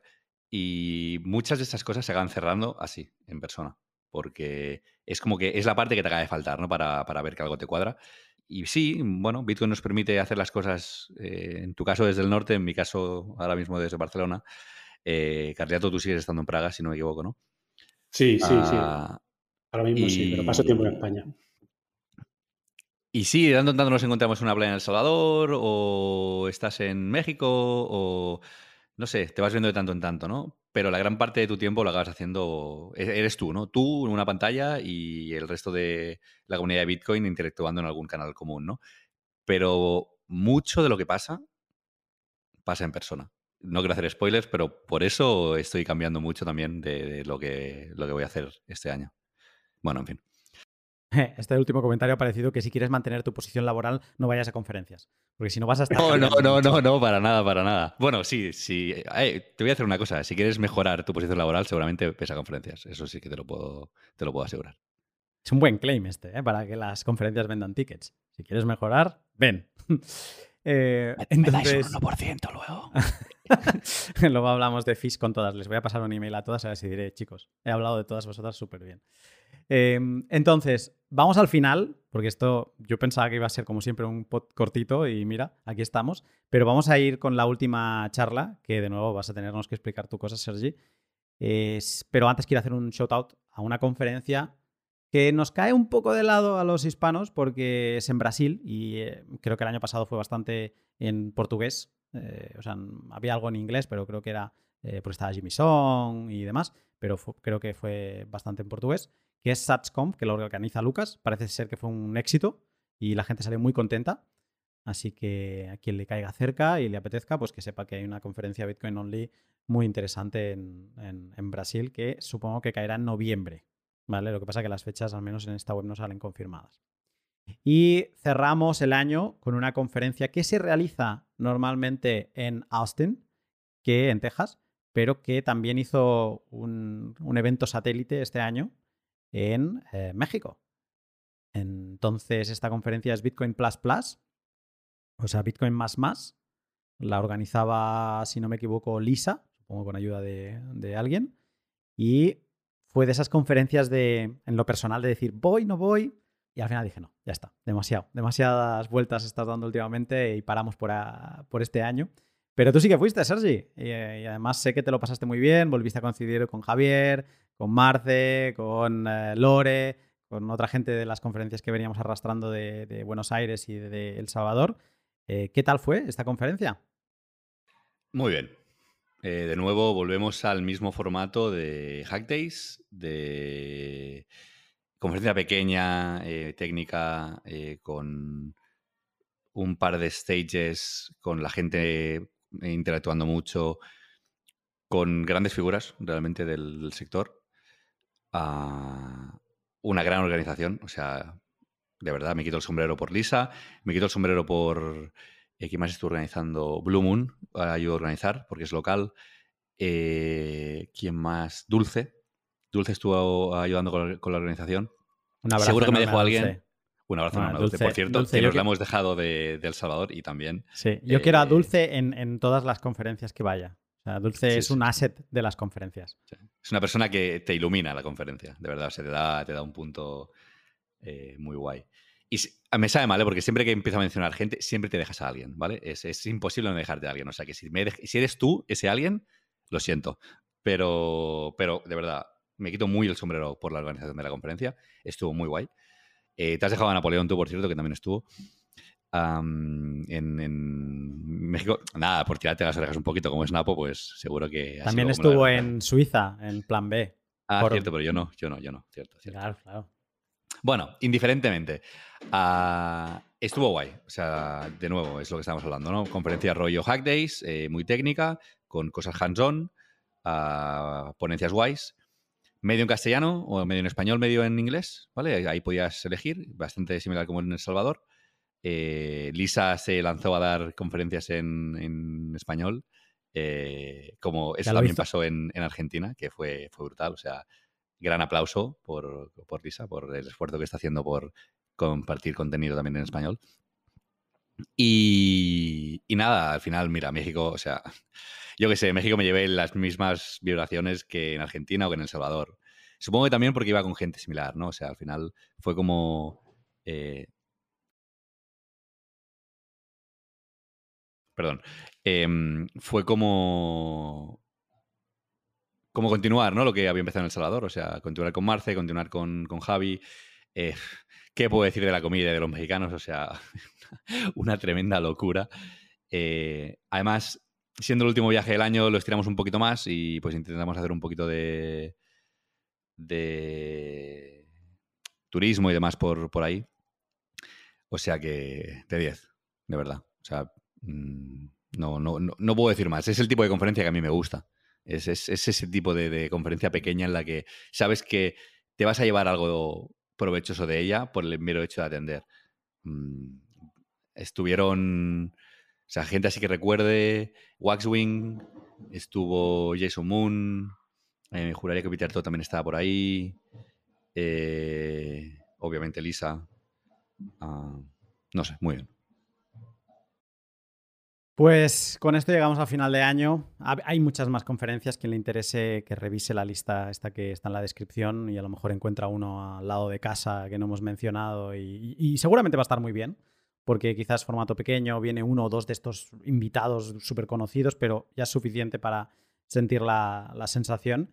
Y no sé, mm, para closing remarks, o sea, últimas palabras, no sé si añadiría alguna cosa más eh, o añadiríais alguna cosa más eh, pero yo en particular diría que la gente se anime a ir a una conferencia, a la que sea, que escoja, que decida en base a sus eh, eh, pues conocimientos de inglés, a sus posibilidades. Creo que algo, si vives en España, creo que es accesible poder ir a, Watch Out Bitcoin.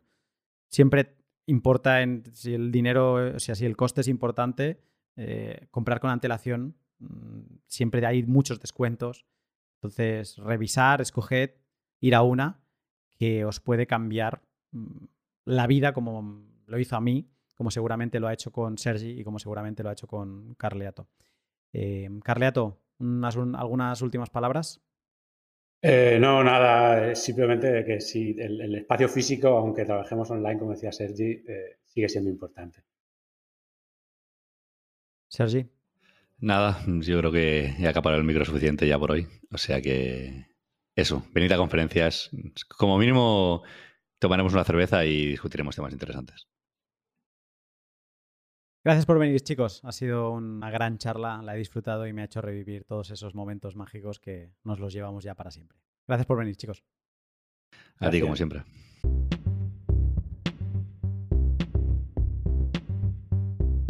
Y hasta aquí este pod que para mí ha sido un lujo grabarlo por dos motivos. Como siempre, por estar rodeado de amigos, que me apetecía también mucho tener a, Gandalf, con Carleato y con Sergi ya había grabado, pero con Gandalf no. Y es un tipazo. Todos son unos tipazos, pero Gandalf también. Y entonces me, me ha hecho especial ilusión que estuviera aquí. Y también, por otro lado, aparte de estar bien rodeado, me ha encantado revivir muchas vivencias que he tenido en todas estas conferencias.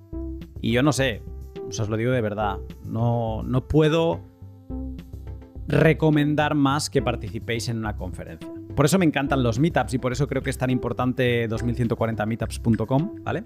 2140meetups.com para hacer Bitcoin físico. Yo ahora mismo estoy donde Cristo perdió la alpargata, pero si estuviera en España, pues es que participaría seguro, porque esa socialidad, ese Bitcoin físico que abandona el reino digital, es lo más bonito que hay. Y es donde salen los proyectos de verdad y donde Bitcoin tiene un impacto potente, más allá de, los hodlers. Entonces, una conferencia es como un meetup, pero multiplicado por 100, yo diría, porque todo el mundo ha hecho una inversión para ir, todo el mundo tiene como muchas ganas de, de estar bien, de pasarlo bien, de aprender un montón. Entonces es como un momento de hermandad brutal que te llena la cabeza de ideas. En España lo tenemos sencillo, hay que esperar a Watch Out y en Watch Out seguro que se nos derretirá el cerebro otra vez en, este, en esta segunda edición y quien esté pues en cualquier lugar del mundo, seguro que hay una conferencia cerca de ti que puedas asistir. Y de nuevo, muy importante, los tickets en cuanto se anuncian para que así se puedan conseguir el mayor descuento posible. Hay conferencias, yo recuerdo que el año pasado, creo que era Baltic, que empezó tipo 150 euros, que es un regalo. Es un regalo. Y luego se fue como a 500 con el tiempo, ¿no? Entonces, eh, hay que aprovechar esas ofertas iniciales para que así duela menos y poder disfrutar todavía más. Este podcast, como siempre, ha sido posible gracias a mis Patreon. Muchas gracias a todos los que estáis ahí, que no falláis con 2, 5, 10 o 35 euros al mes. Mm, vamos haciendo cosas, voy subiendo nuevos tutoriales, nuevos vídeos.